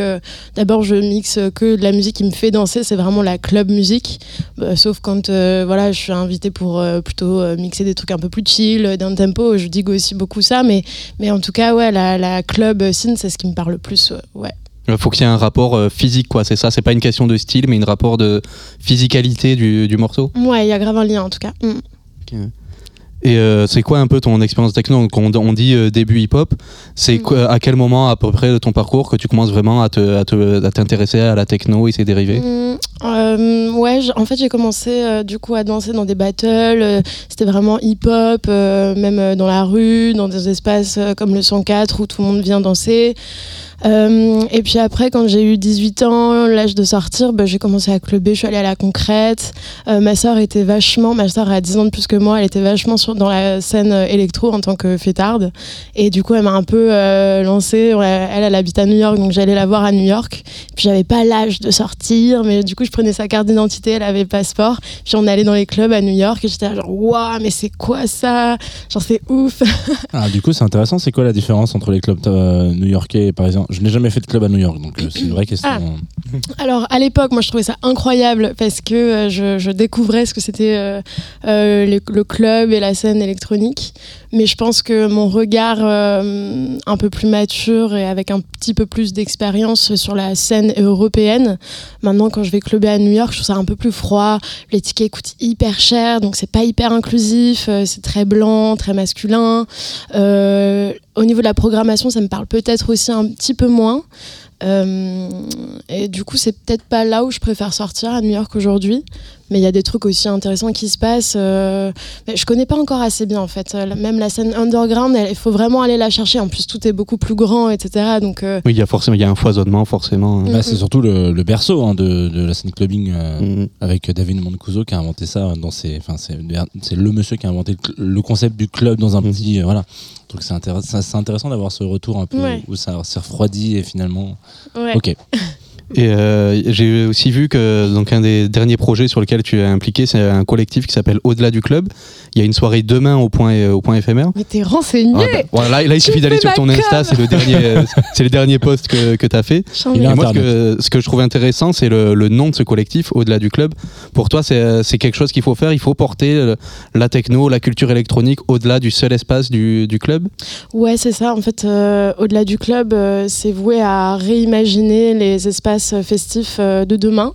De base, en fait, ça a été euh, créé par euh, Sarah Gamrani, qui est à à Wasarita, qui est une très bonne amie à moi. Et en fait, c'est un projet de réflexion, c'est un projet d'étude de base pour, voilà, après le Covid, comment on a envie de refaire la fête en fait. Donc le premier projet, ça a été un, livre euh, de recherche poétique où en fait elle a mené des ateliers de poésie en non-mixité avec euh, des femmes DJ, où elle leur a demandé, bah voilà, c'est quoi votre rapport à la fête? En tant que DJ, femme, euh, quelles sont vos problématiques aux- auxquelles vous êtes confrontées dans ce, dans ce secteur? Et quelles sont vos utopies pour la fête de demain? Donc ça, ça a été le, le premier projet mené l'année dernière. Et là, cette année, il y a le nouveau projet d'études qui s'appelle Flashes et qui est euh, porté sur, euh, en fait, ça, va devenir un fanzine euh, en format papier. Et en fait, on vient interroger les programmateurs et programmatrices sur la notion de programmation inclusive, euh, comment on repense la programmation musicale sur la scène électro aujourd'hui. Et les soirées tentaculaires, du coup, la première édition qui est demain au point éphémère, ça vient un peu mettre en application toutes les données de recherche récoltées par le, le projet papier de recherche Flashes. Et euh, on le pense un peu comme un, un laboratoire d'expérimentation festif. On vient expérimenter un peu euh, qu'est-ce, que, qu'est-ce qui serait bon à faire ou non euh, dans, la fête. Donc typiquement demain, euh, euh, on a mis en place pour la billetterie un système de billets suspendus où en fait les personnes un, peu plus, friquées peuvent offrir une place à des personnes qui n'ont pas les moyens de se payer des places de teuf tous les week-ends. Donc ça c'est un- une première expérimentation. On vient aussi bah, mettre en place des stands de prévention, plein de choses. Après il y a des petites surprises, mais ouais. Et euh, est-ce que tu vois, tu sens des choses que, que ta génération de, de DJ font différemment des, des précédentes générations? Euh, après, moi, je, voilà, ça fait trois ans que je suis dans, sur cette scène. Donc, en fait, il y a plein de rêves, même de classiques que je n'ai pas, même en termes de, de- d'artistique. Euh, j'apprends, en fait. J'apprends. Et en fait, je pense que je suis arrivée, en effet, à une période euh, où il y a plein de choses qui se sont remises en question, notamment par le, la période du Covid, en fait, la Mhm. période du confinement. Moi, c'est à ce moment-là où j'apprenais à mixer, je faisais des lives euh, dans ma chambre et tout, et puis j'ai été euh, repérée pra- pratiquement que par des collectifs euh, en non-mixité, par des meufs qui étaient en mode mais c'est trop bien ce que tu fais, alors je vraiment j'apprenais quoi. Euh, Et en fait, j'ai trouvé ma place, mais sans la chercher, et il y avait cette initiative de pousser vraiment les artistes féminines et minorisées de, de genre. Euh, et j'ai compris que c'est vrai que c'était pas forcément le, le Mhm. cas avant. Donc j'ai vraiment l'impression que d'être arrivé à un moment euh, de remise en question, en tout cas. Ouais. Ouais, tu l'as senti peut-être avec des échanges avec d'autres DJ euh, qui-. Et euh, mais donc il y a aussi, euh, on disait sur, sur les valeurs d'inclusivité. Donc toi, tu es, euh, tu travailles donc t'es salarié, t'es quoi là, à, à Consentis? À, à Consentis, euh, j'étais en alternance depuis un an, à Mhm. côté de mon master de prod culturel. Euh, du coup, j'ai fait ça bah, là pendant un an. Là, mon, mon contrat d'alternance s'est arrêté euh, la semaine dernière, mais je vais, je vais continuer toujours. Euh, là, je, je, je vais continuer sur un service civique et puis un jour, je, je serai bénévole et en fait, euh, mon engagement, il, il s'arrêtera pas quoi. Et donc j'ai j'ai vu que tu étais chargé de sensibilisation, c'est ça? Euh, ça représente quoi exactement et co- comment que tu t'es retrouvé euh, à ce poste-là? Euh, du coup, chargée de sensibilisation, ça veut dire que je, coordonne un peu toutes les actions de sensibilisation de l'ASSO. Quand on parle d'actions euh, de sensibilisation, c'est les stands de prévention dans les festivals, dans les clubs, etc. Ça peut être aussi des conférences auprès du public. hein. Toutes les fêtards et les fêtards, ben, on vient les sensibiliser via des conférences en ligne ou en vrai. Euh, on emmène aussi des ateliers de deux heures sur euh, des progs euh, de, festivals où on vient sensibiliser le, public. Donc en, fait, c'est toutes les actions qui sont destinées au public, puisque Consentis, le, le cœur aussi de, l'action de l'ASSO, c'est la prévention. Et là, c'est l'aspect formation, en fait. C'est le, nerf de la guerre, c'est d'aller former les professionnels du secteur de la nuit. Donc les agences de booking, les organes, les collectifs. Mm. Est-ce qu'il y a des vilains petits canards dans ces professionnels? On, on a vu là, je- on n'est pas là pour tirer à balles réelles, mais euh, en l'occurrence, on a vu euh, sur cette année dernière qu'il y a beaucoup de clubs, euh, on va parler de la région parisienne parce que c'est là où on, on- on connaît un peu plus l'effervescence, mais il y a aussi pareil à Marseille, etc., qui ont pris l'initiative de dire, ok, nous on, veut créer des endroits où, nos publics se sentent euh, safe, euh, où y a pas de, on arrête d'avoir des frotteurs, des mecs relous, parce que c'est majoritairement des, des mâles hein, quand même qui sont qui sont qui sont chiants dans ces espaces-là et dangereux surtout. Est-ce que vous avez l'impression, vous, de votre point de vue, qu'il y a quand même certains acteurs et certaines actrices qui sont du coup encore très euh, hermétiques à tout ça, en mode non non, euh, on n'a pas vu ça. euh, ah, ah oui, mais c'est peut-être pas forcément exactement ce qui s'est passé. Enfin voilà, est-ce que c'est il y, y a des entités qui sont plus Euh, en retard. détente En retard, voilà. Ouais, bah pff, oui, forcément, malheureusement. hein, mais le truc, c'est qu'aujourd'hui, on peut plus secteur. fermer les yeux euh, sur ces problématiques, en fait. Enfin, on est en 2022 et c'est plus possible de programmer, euh, de faire une soirée où on programme que des cis blancs euh, hétéros, en fait. Mais ça existe encore. Ça existe encore. euh, Il y a encore des scènes qui fonctionnent comme ça. Bon, bah, c'est comme ça. mais ce qui, ce qui est cool, par contre, c'est qu'il y a plein de collectifs et de plus en plus qui sont mais méga euh, en avance là-dessus euh, qui s'inspirent aussi de ce qui se passe ailleurs, à Londres, euh, à Berlin. Il y a des initiatives qui sont là de- depuis bien plus longtemps qu'en France. Et, euh, et on a encore beaucoup de choses à apprendre. Mais it's on its way, franchement, c'est, vaut mieux voir le positif. Il y a une discussion entre. Alors, Consentis, c'est quand même vachement plus identifié, et c'est d'ailleurs pas les seuls, il y a aussi Actright, etc., d'autres structures, mais c'est plus identifié dans les musiques électroniques. Est-ce euh, il y a des allers-retours avec d'autres. Euh, d'autres d'autres styles. Là, je, là il y a deux semaines on était à Nancy pour le Nancy Jazz Pulsation où justement euh, il y avait euh, Roxane qui était euh, Roman pardon qui était responsable de, des développements des publics et qui elle justement mettait ça en place. Le NJP c'est majoritairement un festival de jazz, de pop, avec une- un, part électronique, mais c'est bon bref, ils, sont. C'est la première fois qu'on trouvait quelqu'un qui était à temps plein sur sur ces questions-là, dans un univers qui est pas vraiment de la musique électronique. Donc, est-ce que vous discutez avec d'autres euh, d'autres univers style quoi Euh, ouais, carrément. Euh, nous, on est vraiment spécialisé dans les espaces festifs et c'est pas uniquement la scène électronique. Après, c'est la, en majorité, on, dialogue avec euh, ce secteur-là parce que il y a la présence des, drogues, de l'alcool et on connaît l'interaction que ça fait avec le consentement et, et du coup, il y a un besoin plus urgent sur cette scène-là. Mais ça nous est arrivé de former des, des salles de concert musique actuelle. On a aussi formé une agence de euh, spécialisée dans les musiques euh, hard rock euh, et punk, etc.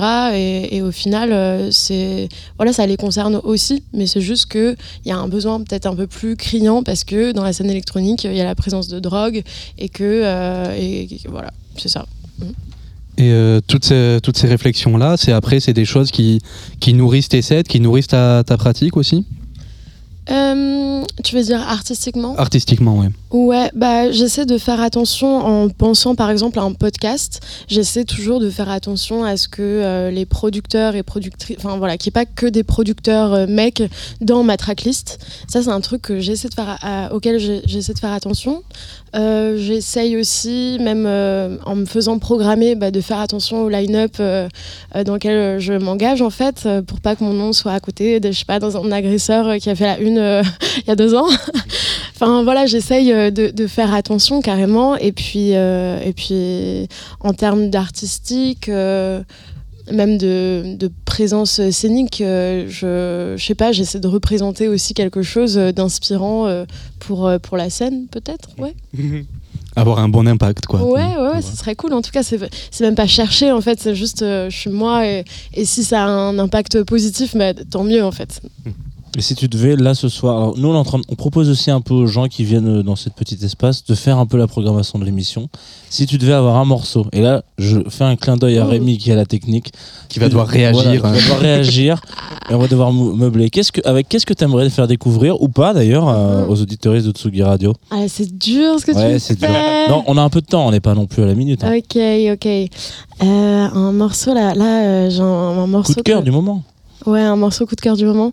Alors c'est Entity de North, euh, North quelque chose. En plus, on est au Nordic Impact, donc euh, ça, ça Pas fait con. sens. Alors, on n'est plus On au n'est Nordic plus, Impact. attention, hein, ouais. Ah, pardon. ouais, C'est vrai. C'est le NDK. NDK. Ouais, Nordic NDK. Impact, c'était le l'ancien frère. Mais, mais c'est- ça se passe comment là? On le joue? Euh, ouais, on va Ouais. jouer Voilà, le si- temps qu'il si trouve. Il va falloir un peu euh, plus précise que Ouais, North. Parce que North, il y a beaucoup de Ah, trucs. c'est dur. Attends, attends, mais attends, c'est dans mes likes euh, YouTube, j'ai le temps ou Voilà, pas ben oui, on a, on a Franchement, ça, vaut le détour. On a la, la nuit devant nous. on a- Tu joues d'ailleurs, toi, dans, le, dans la grande salle. C'est ça, c'est la grande salle ouais, dans, dans le club. Dans le club, dans la petite salle. ouais, dans la coup. petite salle, parce qu'il faut aussi mettre un peu de- d'image pour nos auditeuristes qui ne savent pas forcément à quoi ressemble le cargo. C'est donc euh, une des salles, une SMAC, une salle des musiques actuelles sur le territoire donc En plein Caen, centre-ville en de Caen d'ailleurs. hein. Pas très loin de notre hôtel, on est bien content. Ah, ça, on est bien. Et à côté de la gare Voilà. aussi, c'est royal. Reçu. D'ailleurs, c'est ce qu'on en parlait en arrivant dans, dans le lieu. On a fait une petite visite avec euh, avec le responsable des lieux et on a on a discuté du fait que aujourd'hui, en fait, comme l'autre canal euh, à Nancy, etc. Il y a beaucoup de lieux dans lesquels on va. Maintenant, une SMAC est vraiment pensée en deux espaces de fête. C'est-à-dire que vous avez vraiment une grande salle qui va avoir une capacité de 1000 plus packs euh, où ça va vraiment être là pour euh, pour faire du gros concert, voilà, concerts, du- oui. euh, que, bon, un peu plus standard. Et puis vraiment un espace un peu plus intimiste, là où tu joueras ce soir. Intimiste, on est quand même sur 500 personnes ou 490. Voilà.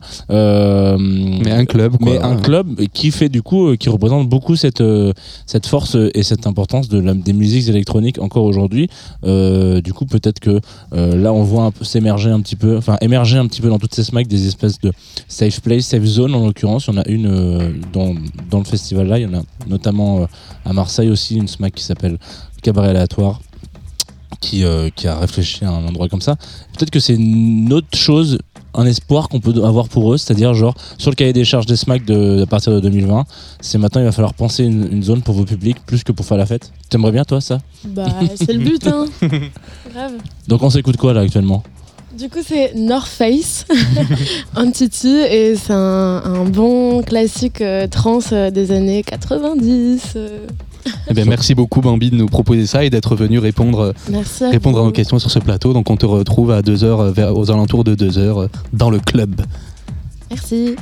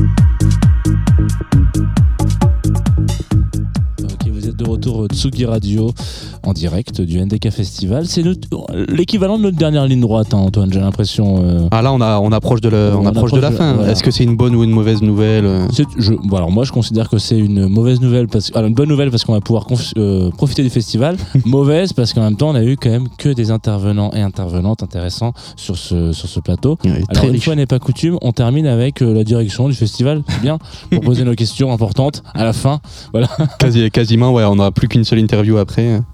qui est-il d'ailleurs cette interview?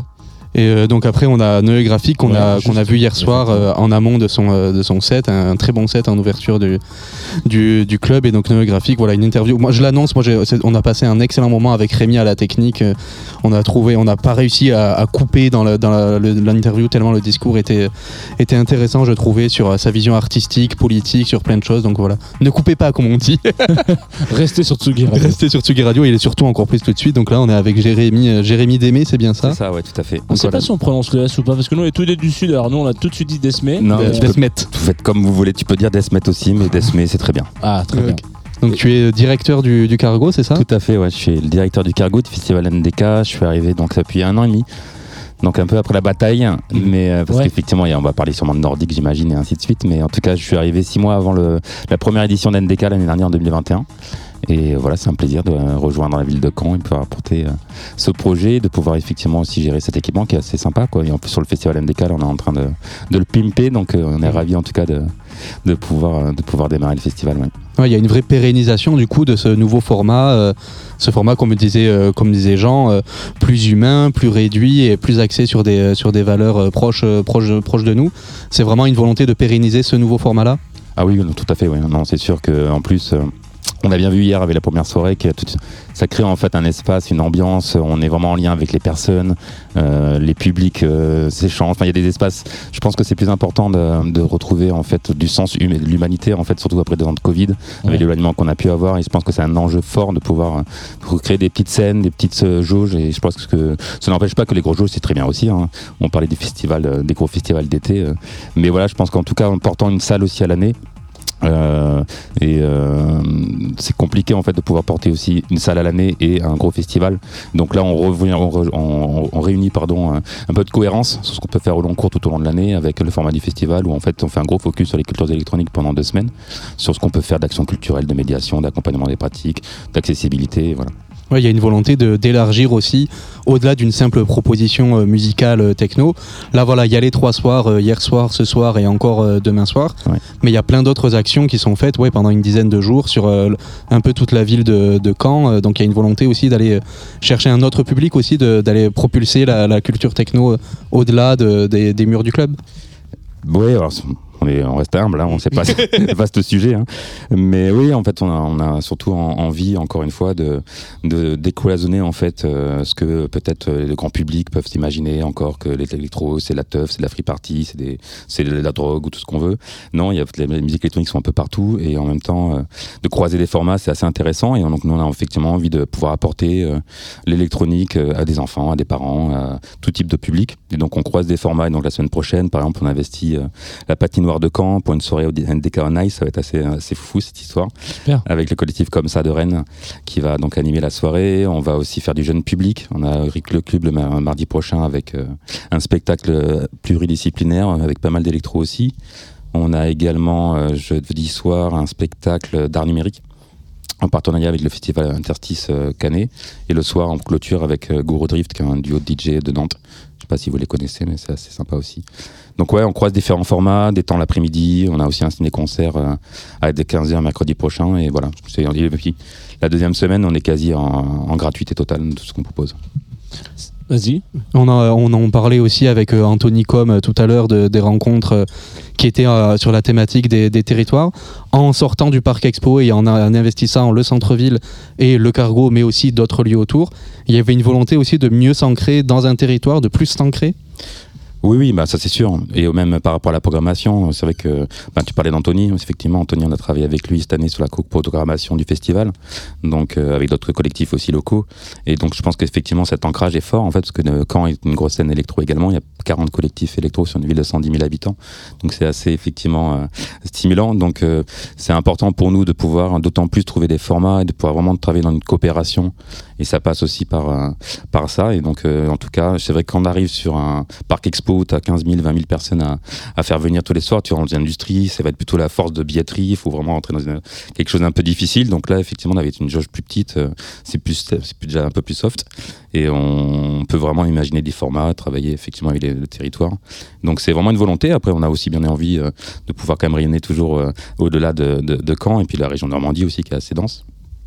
Comment est-ce qu'on porte un festival comme ça euh, quand on est euh, une SMAC du coup, enfin une scène de musique actuelle euh, sur un territoire comme, comme Caen Là on est dans une pièce notamment, on l'a dit tout à l'heure plusieurs fois, donc on on est en espèce de petit espace bénévole euh, où il y a des gens qui passent etc. Mais aussi sur les murs il y a genre plein de photos de personnes qui sont passées euh, au cargo.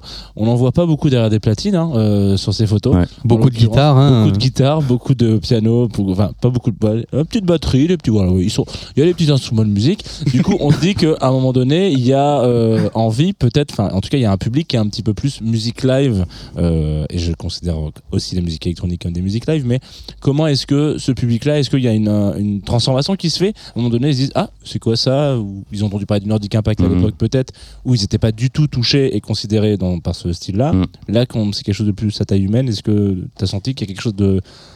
Une transmission qui s'est passée? Je pense qu'il est encore un petit peu trop tôt pour euh, le dire. Là, c'est la première pour nous vraiment édition. L'année dernière, on l'avait monté, mais avec la Covid, c'était l'enfer. C'était, enfin voilà, c'est- on l'appelle la- l'édition zéro.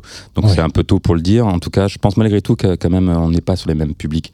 Mais la date d'hier soir, justement, la programmation, c'était vraiment un enjeu pour nous d'ouvrir le festival avec justement une programmation peut-être qui croise un peu aussi euh, de ce qu'une SMAC pourrait faire avec Néographique ensemble, avec Superpose. Mais après, on a enchaîné aussi sur du clubbing. Donc, C'était vraiment l'idée de pouvoir démarrer, de pouvoir happer quand même les publics du cargo à venir faire l'expérience du festival. Mais euh, Mmh, Ça rejoint le décloisonnement que tu, Ouais. que tu disais. Ouais, tout à fait. ouais. Mais, euh, mais oui, oui, pardon. Mais euh, tout à fait. sur euh, si tu devais imaginer et projeter un peu, euh, allez, on va dire, euh, euh, cette, une édition euh, 4, voilà, puisqu'on a deux éditions, c'est édition 0 et édition 1. Euh, qu'est- Qu'est-ce que tu aimerais imaginer pour ce festival NDK, justement? NDK Festival, genre un endroit peut-être en, deux, peut-être deux lieux d'espace, enfin deux lieux de vie. Là, ça, vit déjà sur deux lieux. Il y a le- l'espace un peu plus conférence et puis ici, Ouais. qui est un peu plus stuff. C'est quoi les projections, Alors, les rêves? Pour l'instant, on est même sur sept lieux hein, cette année. Oh, excuse-moi. Il n'y a pas de problème. vraiment, non, mais t'inquiète. Mais après, c'est le partenaire avec qui on collabore. Non, on aimerait de toute façon, dans le modèle économique euh, qu'on souhaite chercher des- dans 2-3 ans, il faudrait quand même en arriver à avoir une jauge de 3000. Néanmoins, pour pas retourner en fait sur du parc expo ou même sur d'autres Ouais. lieux. Donc là, il nous manque le, le RP qu'il faudrait, surtout sur cette période de l'année où on peut pas faire de l'open air. Donc on a effectivement euh, envie euh, aussi de pouvoir envisager d'investir un lieu industriel, mais ça a des coûts aussi pour le mettre en, en, en- Au en- nord. ouais, au nord, merci. Mm. ouais. Donc pour l'instant, il nous faudrait une jauge à 3000, ça c'est l'enjeu aussi pour stabiliser le modèle économique. Là, pour l'instant, sur l'année prochaine, euh, je pense qu'il y a quand même plein de volets dans la phase de réécriture qu'on a pu faire avec euh, les collectifs et puis avec toutes les équipes. On a quand même pas mal de happenings qu'on souhaitait faire, euh, investir les trams et mettre des DJ sets dans Mhm. les trams, euh, investir la ville en faisant pas mal d'happenings. Ça, c'est vrai que ça demande des moyens parce que c'est de la gratuité en face. Donc un peu plus investir la ville euh, sur des formats un peu, un peu sympas. Et on voulait aussi développer pas mal de hors les murs avec les collègues de, de Normandie. On va faire aussi euh, sur Cherbourg, aller sur Rouen en amont, quoi, sur le mois de septembre, tu vois, tous les week-ends. Pour l'instant, on est plutôt sur ce format-là. Très bien.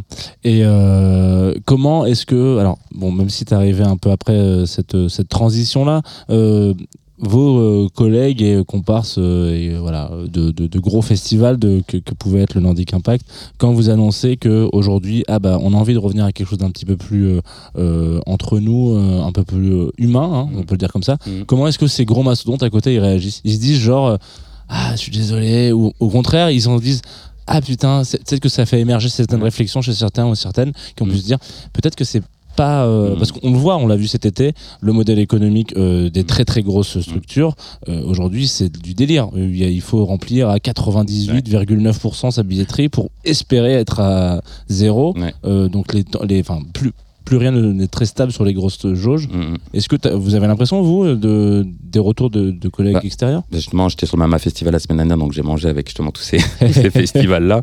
Et j'ai mangé avec Eddie, justement, de Panorama. Ouais. Et c'est le bon exemple, hein, qui l'année prochaine annonce effectivement de vouloir changer leur modèle, de quitter le parc expo, d'investir le Sioux et la micro, la- enfin leur, leur quartier là où il y a le Sioux, et donc d'être sur une jauge de, de, de 6000 soirs, je crois. Donc en fait, ils reviennent aussi dans une volonté d'être plutôt sur euh, des formats hybrides, accessibles, des petites scènes, des petites jauges. Donc j'ai l'impression en tout cas que c'est quand même une dynamique euh, qui est enclen- enclenchée. Après, euh, au-delà des gros gros festivals, de toute façon, ils ont quand même un peu les reins solides, hein, parce que le panneau, c'est quand même ça restait ce qui était nordique, 15-20 000 par soir. Ouais. Mais tous les festivals intermédiaires, c'est très très compliqué hein, au niveau de la concurrence avec les grosses machines qui arrivent, qui créent. En plus, il y a eu 1000 festivals en plus, je crois, depuis le Covid qui ont été créés sur le territoire. Donc c'est énorme. Donc là maintenant, en fait, je pense que si t'as pas les reins solides, bah, en fait, faut mieux rester sur quelque chose de finalement euh, de le maîtrisable. Et en plus, j'ai l'impression que les publics attendent ça de toute façon. On l'a vu, l'a vu un peu hier, et puis ce soir, je pense qu'on va encore plus le, ressentir.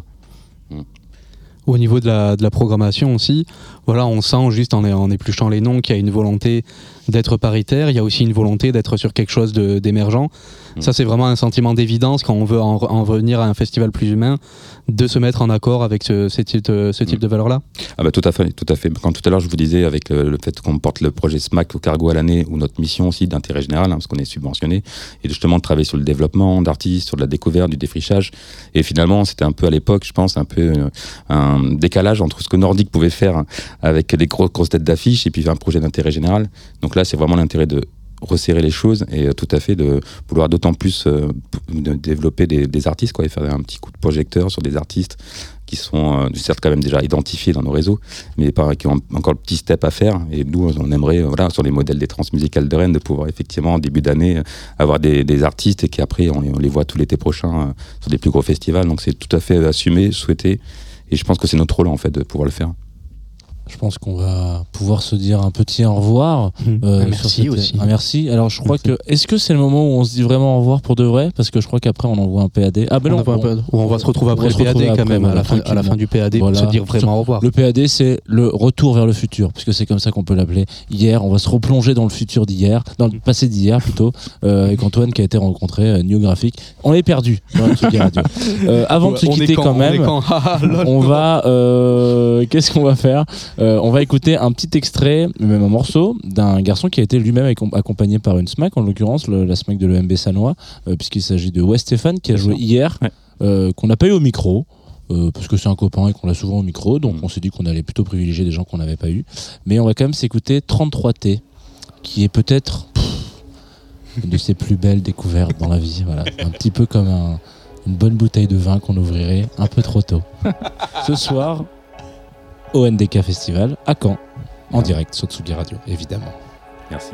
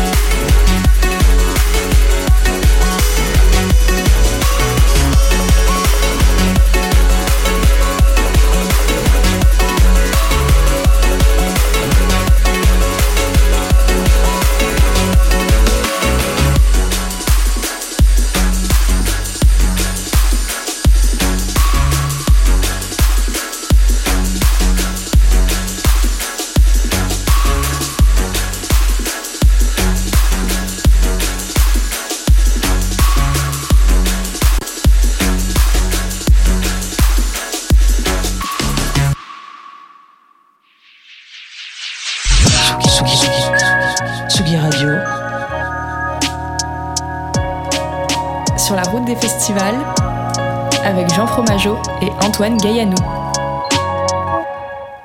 Euh, je l'ai jamais pensé comme ça, mais carrément. Euh, en fait, pour moi, c'est juste euh, que oui, c'est j'ai- j'aime beaucoup quand l'art est dans le réel, en fait. Que quand il y a une, résonance immédiate et, instinctive. J'aime beaucoup. Je, donne souvent l'exemple de Flying Lotus avec You're Dead, où on entend que le mec a littéralement conceptualisé le son de la mort dans sa musique et les différentes phases de la mort où on a l'impression qu'il y a une âme qui s'é- qui s'échappe et qui vit plusieurs choses et, euh, et on le sent juste dans le son. C'est des choses qui m'inspirent énormément. Donc euh, je pense que le, truc d'être ancré dans le réel euh, par les noms des titres, par les problématiques soulevées, c'est un peu ma manière de, faire quelque chose qui est à la fois abstrait mais en même temps très réel.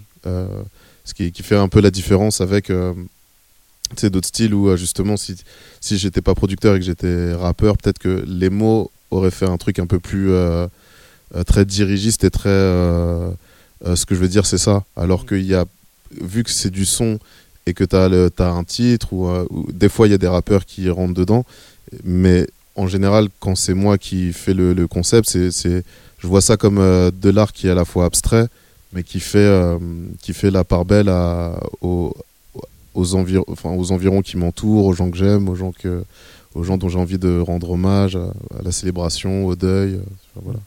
C'est le point de départ, quoi. Ce titre, cette référence, ça va être ton point de départ. Ouais, et puis des fois c'est aussi, euh, c'est aussi, euh, enfin pour de vrai, hein, des fois c'est pas, c'est pas si intelligent que ça. hein. Des fois c'est juste, euh, t'as un, un son et ce son te rappelle quelque chose. Tu vois, genre j'avais fait un titre qui s'appelait Tupac Amrai euh, sur Rhythm Section et c'était un titre que j'avais composé euh, après. euh, j'a- j'avais euh, mon ex, je me souvenais de mon ex sur mon épaule et on était dans un bus et on allait, on était à Brooklyn, on vivait, à- enfin on était parti pour trois jours à Londres. C'était au tout début avant que j'y vive. Et on était dans un bus et on allait euh, vers Peckham Rye. On partait de, de, Bru- de Brooklyn, donc from Brooklyn to Peckham Rye. Et je me suis dit, bah, to Peckham Rye, c'est exactement ce- le voyage que me, pittoresque de Londres et tout ça. Je découvrais la ville et c'est pour moi un truc euh, logique. Et pareil pour la Villette. euh, J'ai j'ai grandi autour de la Villette. euh, Il y a un truc un peu euh, de, à la fois très urbain et un peu euh, d'amour où tu vois les gens qui, qui se bécotent et puis tu vois des mecs qui font de la capoeira là-bas et puis tu vois des gars qui font de la muscu et, ben- et tu vois des enfants qui, qui jouent et, en fait tout ce, tout ce décor là ça me, le morceau La Villette ça me, ça, me- ça me- ça- faisait, ça faisait sens pour moi donc euh, voilà Il y a aussi cette idée, euh, la Villette, c'est, si je me souviens bien, c'est dans l'EP Roy. Ouais. C'est euh, donc il y a, il y a- il y a ce moment où tu, où, t'es- où tu as nommé tes EP en référence à des personnages de Blade Runner. Eh bah putain, J'adore. J'aime j'aime éno- énormément ce, ce film aussi, c'est Ah. facile. Et, mais donc voilà, il y, avait un peu cet ancrage euh, SF. Maintenant, il y a un ancrage peut-être plus réel, voire même de la dureté du réel. Eh bah- On parlait de eh bah, Assa et tu sais quoi, tu sais quoi euh, Je te dis ça parce que tu t'es un peu renseigné et que tu es une personne qui a l'air de, de, de- de kiffer. Euh, ça fait il y a 10 ans que j'ai à peu près un peu moins de 10 ans que j'ai fait le, le Roy et le premier c'était Pris Euh, et je suis en train de me dire putain faudrait que je fasse Rachel que je devais faire il y a très longtemps C'est vrai, tu l'avais annoncé dans une je interview. l'avais euh. annoncé il y a très. bah, dis donc, ouais, c'est plus du possage, ça c'est. Mais ouais, je l'avais annoncé il y a très longtemps et j'ai lâché l'affaire parce que effectivement j'ai déménagé, il y a eu Mm. l'ensemble, donc il y a eu d'autres projets, d'autres concepts qui me sont venus en tête. Tu vois, je découvrais Londres, je découvrais Fulton Road, donc là où il y a TRC, là où j'ai enregistré tout ce que j'ai fait, j'avais je faisais des nouvelles collaborations et tout ça. Donc le projet est parti euh, dans un truc un peu plus live, ancré dans la ville. Et euh, le truc qui m'a halluciné, c'est euh, évidemment en Angleterre, c'est l'approche live du, du son, où les mecs font du jazz, mais en fait ils mélangent ça avec du grime et ils font des gros solos de saxophone dessus et les gens ils twerk et en même temps ils dansent comme des fous et tout ça. Et il est 20h, enfin tu vois. et, c'est- et- et les- et la plupart sont à l'eau, et enfin tu vois ce que je veux dire, ça, ça, ça change. Euh, et aussi la diversité, euh, je vais pas se mentir, euh, de, voir, euh, de, de voir des noirs danser sur cette musique à cette, de cette manière, avec énormément euh, d'effervescence, ça m'a un peu changé la vie, quelque part. Euh, et, et donc j'étais parti là-dedans. Et c'est vrai qu'en ce moment, je suis en train de me dire, euh, j'aimerais bien que le projet trouve une sorte d'équilibre, justement, entre les deux, mes deux facettes. Euh, et, du coup, je me dis, euh, trouver une belle manière de parler d'amour, ça me parle de ouf. Et en fait, j'ai deux projets en tête. Un qui va plus dans le, dans le, dans le, dans le côté de ce que j'ai développé là.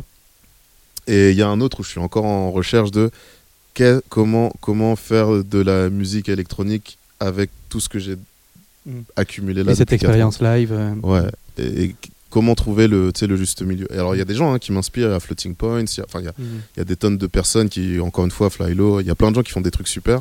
Mais en- comme d'hab, c'est- il y a des gens qui t'inspirent. Mais après, c'est comment toi t'approches euh, le truc. Comment toi, qu'est-ce que toi t'as envie de dire euh, dans, si tu te remets à faire euh, une euh, musique euh, basée sur des trucs électroniques. Qu'est-ce qui sera électronique? Qu'est-ce qui ne le sera pas? Mhm.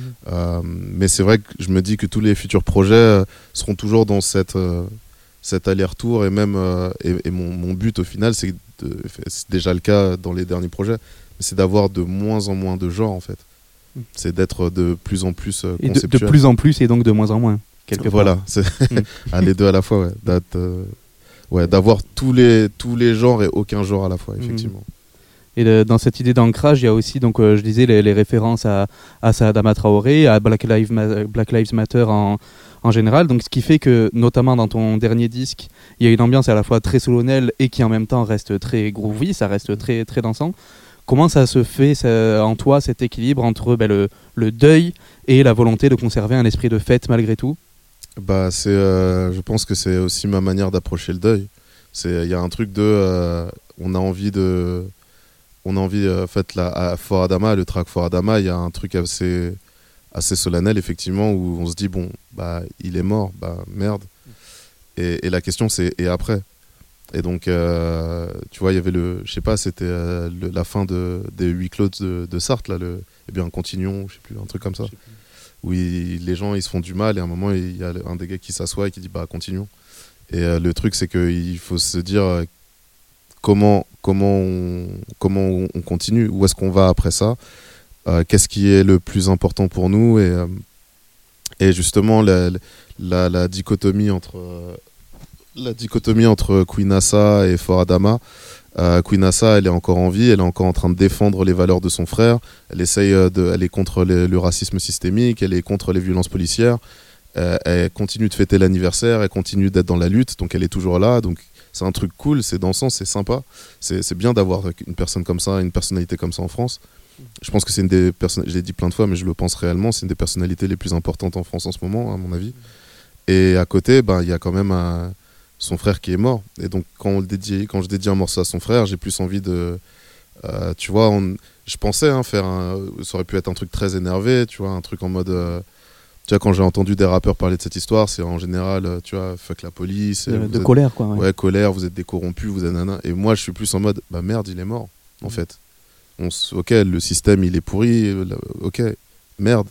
Tu vois, ça pourrait être mon petit frère, il est mort, en fait. Et en fait, juste rester sur ça, que, tu vois, genre, peut-être que toi, ça va pas te toucher parce que euh, euh, t'es pas de la même obédience, euh, tu vois, ou t'es pas de la même euh, couleur de peau, ou t'as pas connu ce genre de problématique. Peut-être que Michel Zecler, ça va pas te toucher, mais pour les gens que ça touche, à chaque fois que ça arrive, t'es en mode, bah, merde, putain, c'est- relou, tu vois, genre, ça, c'est. Tu vois, t'as envie de respecter le système, t'as envie d'être cool, mais t'es en mode, euh, putain, euh, on n'est pas obligé de crever, on n'est pas obligé de se faire violer, enfin, ça, ça peut être cool de, que tout se passe bien, tu vois. Donc c'est juste, c'est juste, c'est vraiment ce sentiment-là, un peu de, de, même pas de rancœur, mais plus de, de tristesse en fait. C'est ça, c'est- c'est- et c'est ça que j'essaie de transcrire parce que c'est ça- c'est vraiment ce que j'ai senti.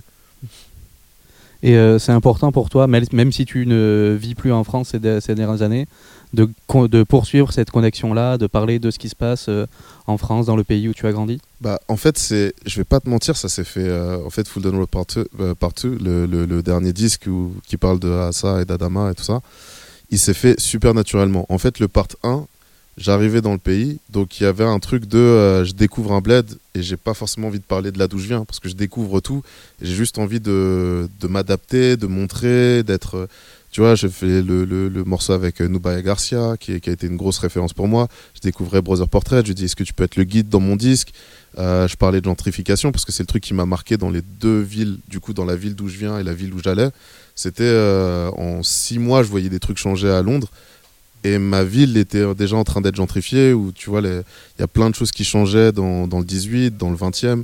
Et j'étais en mode, euh, putain, donc j'ai envie de parler de ce truc-là. Et puis de la contradiction que ça crée, tu vois, en toi, parce que tu es aussi une partie de la gentrification, machin.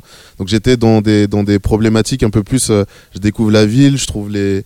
Je regarde un peu les, les équivalences entre euh, là d'où je viens et là où j'arrive. Tu vois, tu as le morceau Hôtel La Place, qui est là où je vivais dans ma transition. Et tu as le morceau euh, Dalston Junction, avec euh, le, le poème de, de, de, de Border Portrait, qui était, qui était vraiment ancré dans, dans ce truc de euh, comment il se ressent euh, en retournant dans un vieux quartier, machin. Et, et, donc, en gros, et, la, la dé- dédicace à ma petite sœur, que j'avais pas vue depuis un moment. Donc, tu vois, le premier, il était vraiment en mode un peu perso et un peu je découvre quelque chose. Le deuxième, c'était peut-être un peu plus quelque chose de. C'est le lockdown. Ça fait un moment, ça faisait deux ans avant, le, avant que le lockdown arrive que je composais les morceaux, que j'avais les, les morceaux à Asa et Adama, et que je regardais comment euh, faire le, le disque. Et, euh, et, et- et pendant ce temps-là, bah, il y a BLM qui arrive. Et en fait, je me dis, mais en fait, tout le monde parle de George Floyd. Mais et cette problématique, elle m'a beaucoup touché, tu vois, parce qu'il y avait, y a le syndrome Karen, enfin, les, le, le truc de euh, une femme qui est devant une vidéo et qui te dit très clairement, bah écoute, là, si j'appelle la police et que je me mets à pleurer, en là, toi, toi et ton chien, là, vous allez crever, tu vois, et elle lui dit en face, en mode, je sais ce que je fais. Et euh, tu penses que tu penses qu'ils vont croire qui si moi je dis que tu es une menace pour moi machin donc tous ces trucs que on a déjà ressentis mais que tu vois, le, BLM a, a- a poussé euh, vraiment en mode gros buzz international. Et en fait, moi, dans ce contexte-là, j'étais en mode, mais en fait, on parle de tout ce qui se passe aux États-Unis. Euh, Il y a des discriminations qui, que mes amis ont vécu ou des traumas que j'ai vécu avec des gens à Londres. Et à un moment, je suis en mode, mais en fait, là, je suis en train de parler de partout. Mm. Mais je parle pas de là d'où je viens. Et je regardais en même temps certains médias français et ils étaient en mode, non, mais ça, c'est aux États-Unis, ça.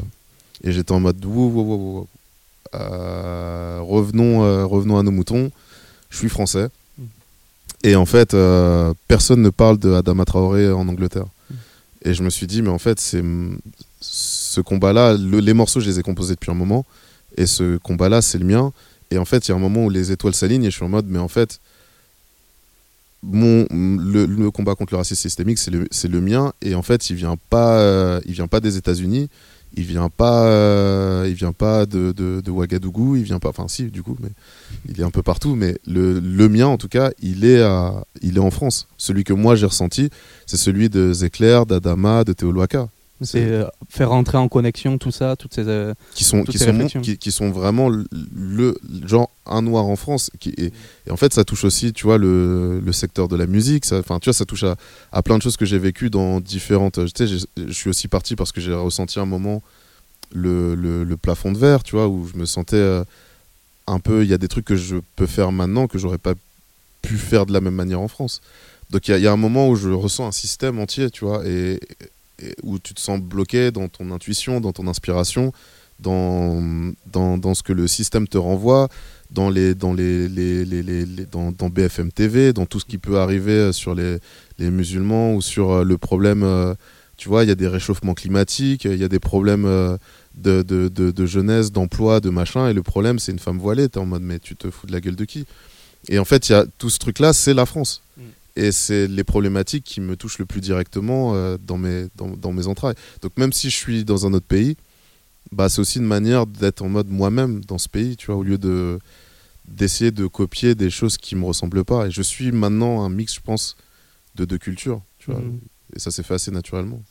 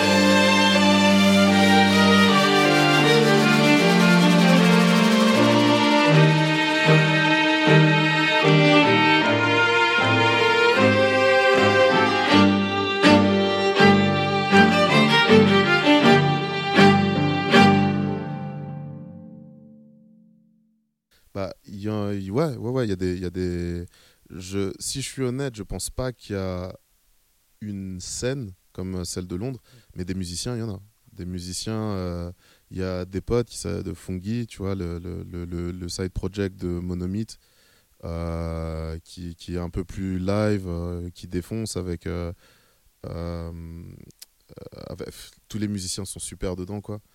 Euh, t'as. euh, Qu'est-ce que t'as? T'as. euh, euh, euh, le, comment dire Le euh, Gin Tonic Orchestra, le, le, pro- le projet de Dijoud, il, kiffe parce qu'à chaque fois je lui fais des dédicaces, mais son projet est super.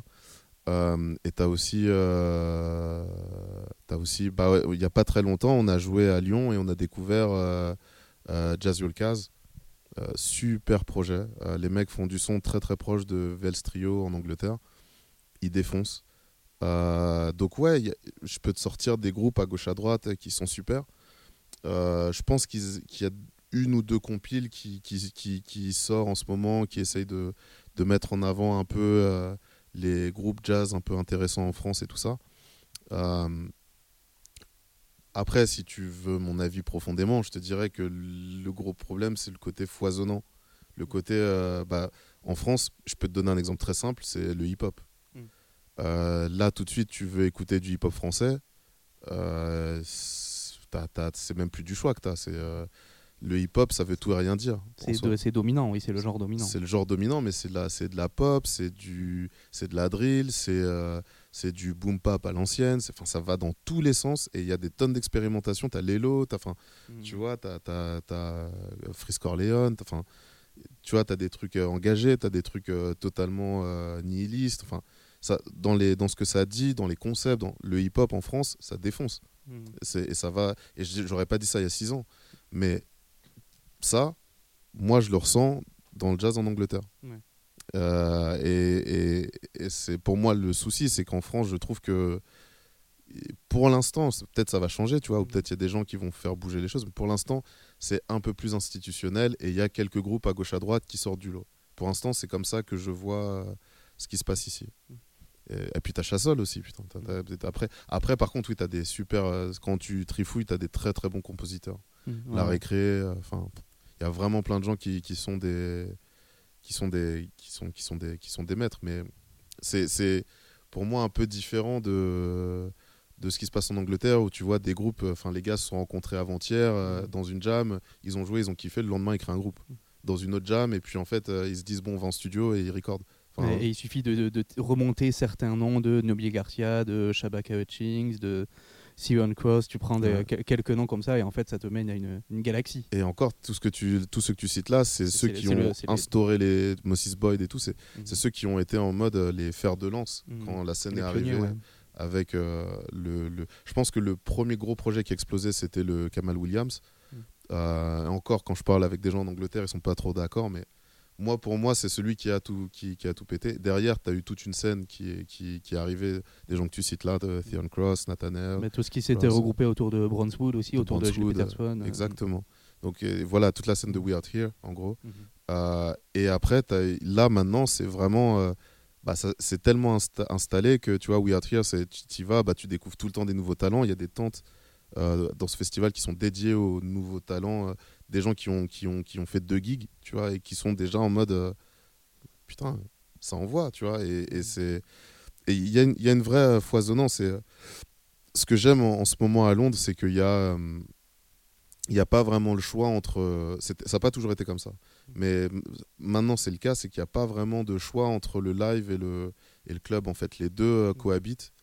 Euh, et tout, tout en ce moment, spécifiquement en ce moment, parce que je fais une jam session tous les lundis euh, et je démarre, enfin dans le nord de Londres, et je démarre une dans le, dans le sud euh, les mardis qui s'appelle Ori. Et en fait, c'est, tu te rends compte que les gens ont pas peur de mélanger.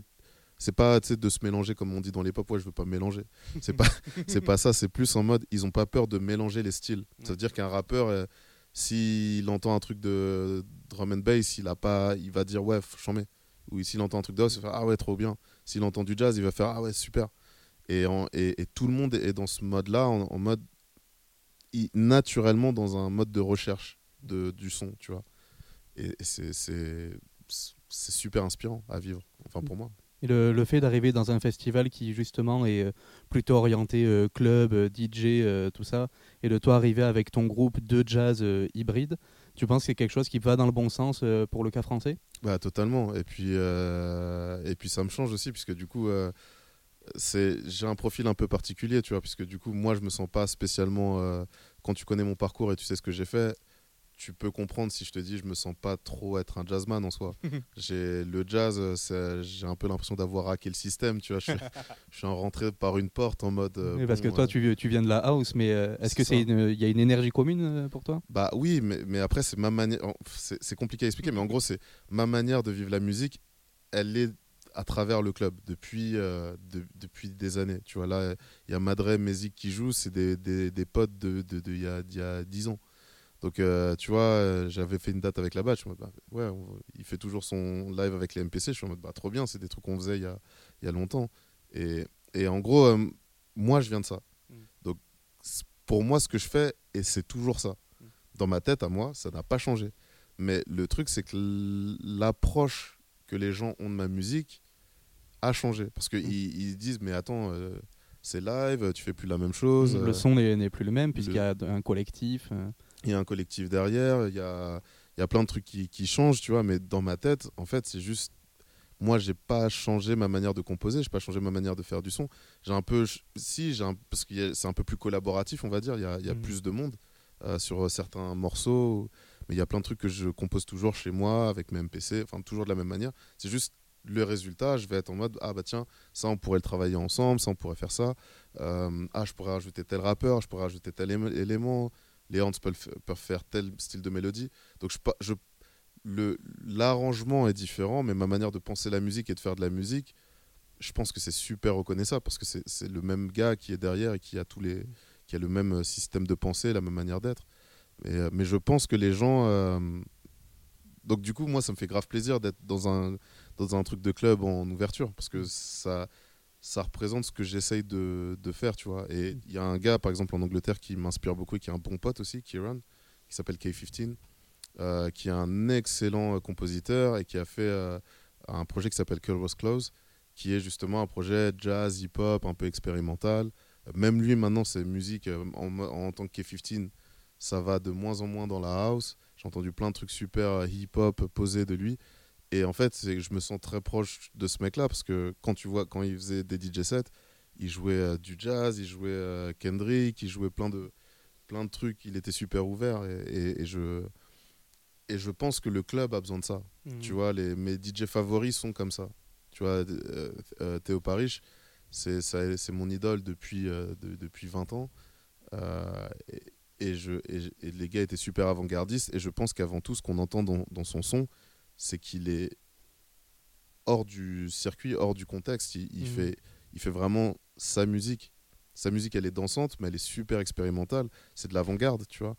Et, et je pense que c'est un peu. euh, je, je pense que le, le club, il faut faire bouger les gens, c'est clair. Mais le, le- le club en soi a besoin de, de, de- de fraîcheur et d'expérimentation, tu vois. Et je pense que c'est un truc où il- on tombe rapidement, et je pense que c'est ça qui arrive à la house française, euh, entre autres, c'est qu'on on tombe rapidement dans le, dans le ronronnement, tu vois, dans le truc de. euh, on sait que ça, ça va faire bouger les gens, mais, euh, mais en fait, on perd le. Encore, encore une fois, le foisonnement. Et tu vois, on parlait du hip-hop. Il y a eu une période en France, la house, c'était énervé. Je, je, on- je parle de mes dates, mais je, je voyais ce qui se passait dans toute la France.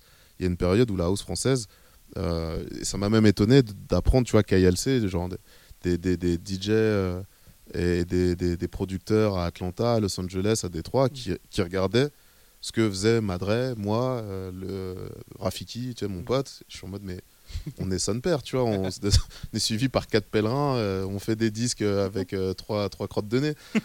mais mais les, les, les types là-bas sont en mode, putain, euh, il se passe un truc en France. Et je trouve que c'est dommage que, tu vois, ça. Il n'y ait pas eu la, la, le foisonnement, a pas, tu vois, il n'y a pas eu le truc de on, on y va, il y a plus de monde et ça parle à tout le monde et tout le monde, euh, que, que ça devienne le hip-hop. Mm. Tu vois, ça m'a ça m'a un peu. Ça ça m'a ça m'a mais après tu vois on peut pas refaire le monde c'est la- je suis aussi passionné, tu vois, par la musique. Donc ça me, quand les trucs, quand t'as des, une idée forte en tête et que tu dis putain, ça, la France, ça pourrait être ça pour la scène internationale et que ça, ça, ça se passe pas exactement comme t'as en tête, t'es en mode ah bah zut, tu vois. Mais après, il y, a- il y a toujours des très très bons euh, DJ et je suis super content que tu vois la scène club, elle soit toujours là. Euh, Il y a plein de choses qui se passent, il y a la créole, il y a, il y a toujours des, il y a toujours des trucs de toute façon. C'est, je, je pense que le seul truc, c'est qu'il faut un peu creuser, quoi. Il faut un peu creuser. euh, euh, et c'est vrai que là où je vis, bah, je j'ai pas besoin de creuser tant que ça. Et euh, peut-être dernière question, est-ce qu'à l'avenir tu pourrais revenir à des trucs euh, totalement solo, revenir à NE graphique tout court et sortir les trucs qui sortent de ta MPC, des, des choses comme ça? C'est l'idée. C'est l'idée. Je pense que c'est ce qui va se passer. Mais, il y a un petit mais, c'est que je pense que tout sera noé graphique. Ça veut dire que j'ai pas envie euh, de. Je, je suis, je, suis, je, suis, je suis plus le gars tout seul dans sa chambre. Mm. Mais des fois, je suis ce type tout seul dans sa chambre. Ou je suis aussi le gars. J'ai découvert la MPC Live, qui est genre mon- en train de devenir mon instrument de prédilection. Et en fait, le truc incroyable avec ça, c'est que y a, tu peux la brancher. T'as pas besoin de la brancher. Tu la charges comme un iPad et tu peux faire de la MPC n'importe où. Donc, euh, et le truc, c'est que j'aimerais bien euh, passer du temps à retravailler des samples et à, à réapprendre la MPC avec une nouvelle, une nouvelle manière de, de penser ma musique. Donc en fait, ce qui, ce qui, à mon avis, va se passer, c'est que euh, il y aura plus de Noé Graphic Ensemble. Le ensemble, ça sera le live, c'est-à-dire que je dirais Noé Graphic Ensemble si tu, ce que j'aimerais bien euh, re-DJ, j'aimerais bien euh, peut-être refaire des lives électroniques avec moi tout seul. J'ai- plein, plein d'idées pour le futur, mais l'idée, ça serait que euh, que je fasse ça ou que je fasse ensemble. Ensemble, ça sera ah, il va venir avec euh, ses gars, il va venir avec son groupe, euh, ou il va venir avec un orchestre, ou je sais pas.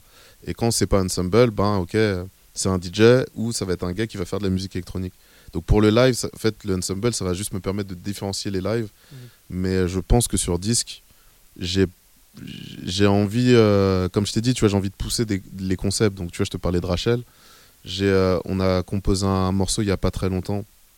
Je pense que ça sera le morceau éponyme euh, aussi d'un disque qui sera un peu hybride. Euh, et et j'ai encore un projet autour du verna- vernaculaire, en fait, autour des, des, des, des différents langages, tu vois, euh, à la colonisation. Donc, comment les gens parlent euh, en Martinique, comment les, les patois, les, tu vois, les différents trucs comme ça. Donc, j'ai plein de projets, mais là, dans ma tête, en fait, ça va être des concepts que je vais développer. Mm. Euh, et ça, j'ai pas trop envie, euh, ça sera, c'est moi. Donc, euh, si c'est avec des musiciens, c'est avec des musiciens. Si c'est avec ma MPC, c'est avec ma MPC. Tu vois. Et j'ai envie de, de plus en plus qu'on ressente que tout ça, c'est. Comme je te disais, je te donnais l'exemple de Flylo. Euh, il va partout, il fait plein de trucs, mais t'entends son son, c'est Flylo. Et, et comme d'habitude, c'est toujours compliqué parce que j'ai une idée très forte de où est-ce que je veux aller. Et c'est très compliqué de, d'en parler avant que ça soit fait. Parce que les, tu vois, c'était comme je disais, ouais, il faut faire une jam, et il y aura plein de gens, et on va tous se connecter, machin, avec nos esprits, ça va être trop bien. Je disais, ah, super. Et quand je l'ai fait, bah, il y a 300, 400 personnes qui viennent tous les lundis dans une, euh, dans, dans un gros, dans une grosse warehouse pour danser autour de, de la musique live. Tout le monde peut rentrer sur scène. Enfin, c'est un truc très particulier. Mais, et c'était, c'était dur de, d'expliquer, tu vois. Mhm. Et je pense que c'est pareil sur euh, où est-ce que je veux aller, comment, quand, quand ça sera là, quand ça sera tangible, les gens vont faire Ah ouais, ok. tu vois, c'est, c'est ça en fait qu'ils voulaient faire.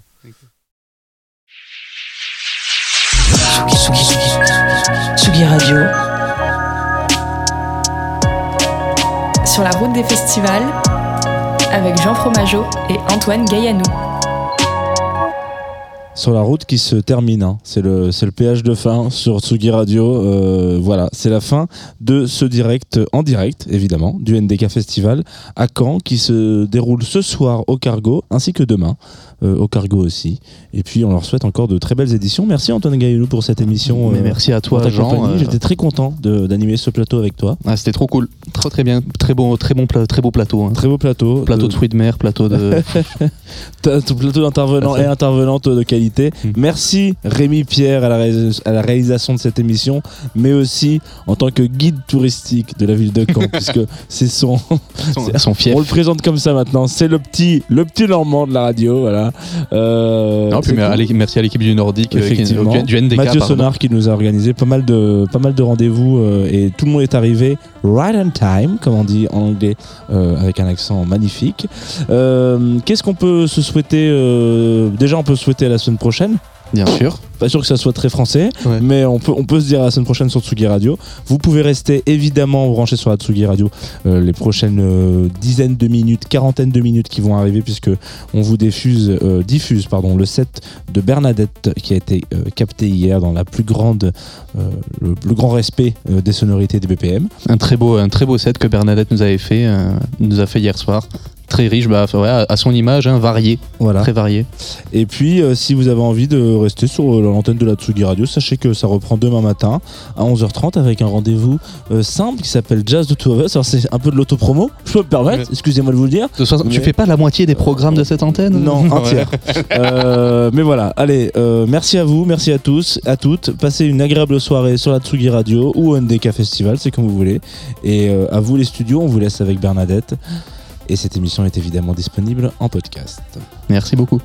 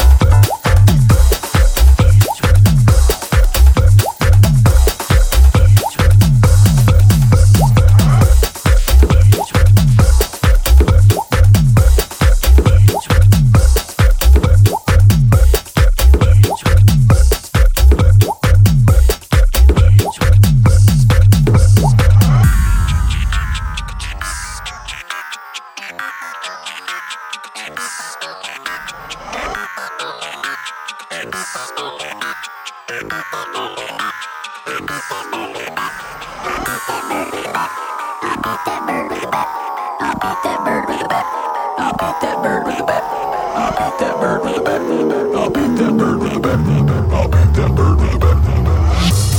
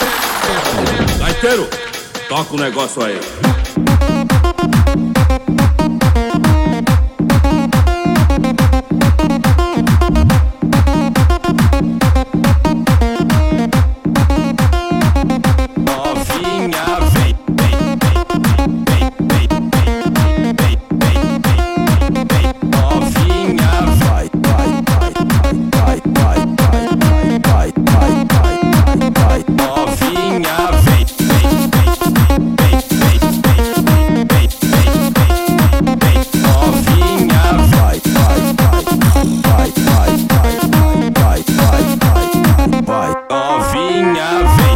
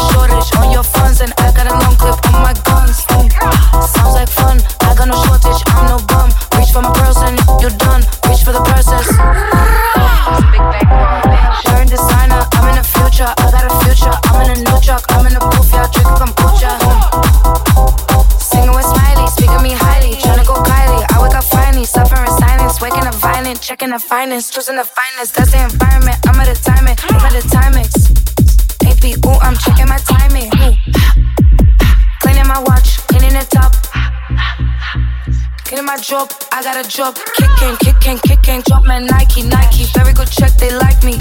Man tell me he like me. He wanna fuck me very likely. Yes. Can't even honor it, man. I'm in London, I like to go and shop at the mall. Shop at the Prada, shop at the store. Shop in the drop, it's stopping Dior. Louis Vuitton, cover my toes.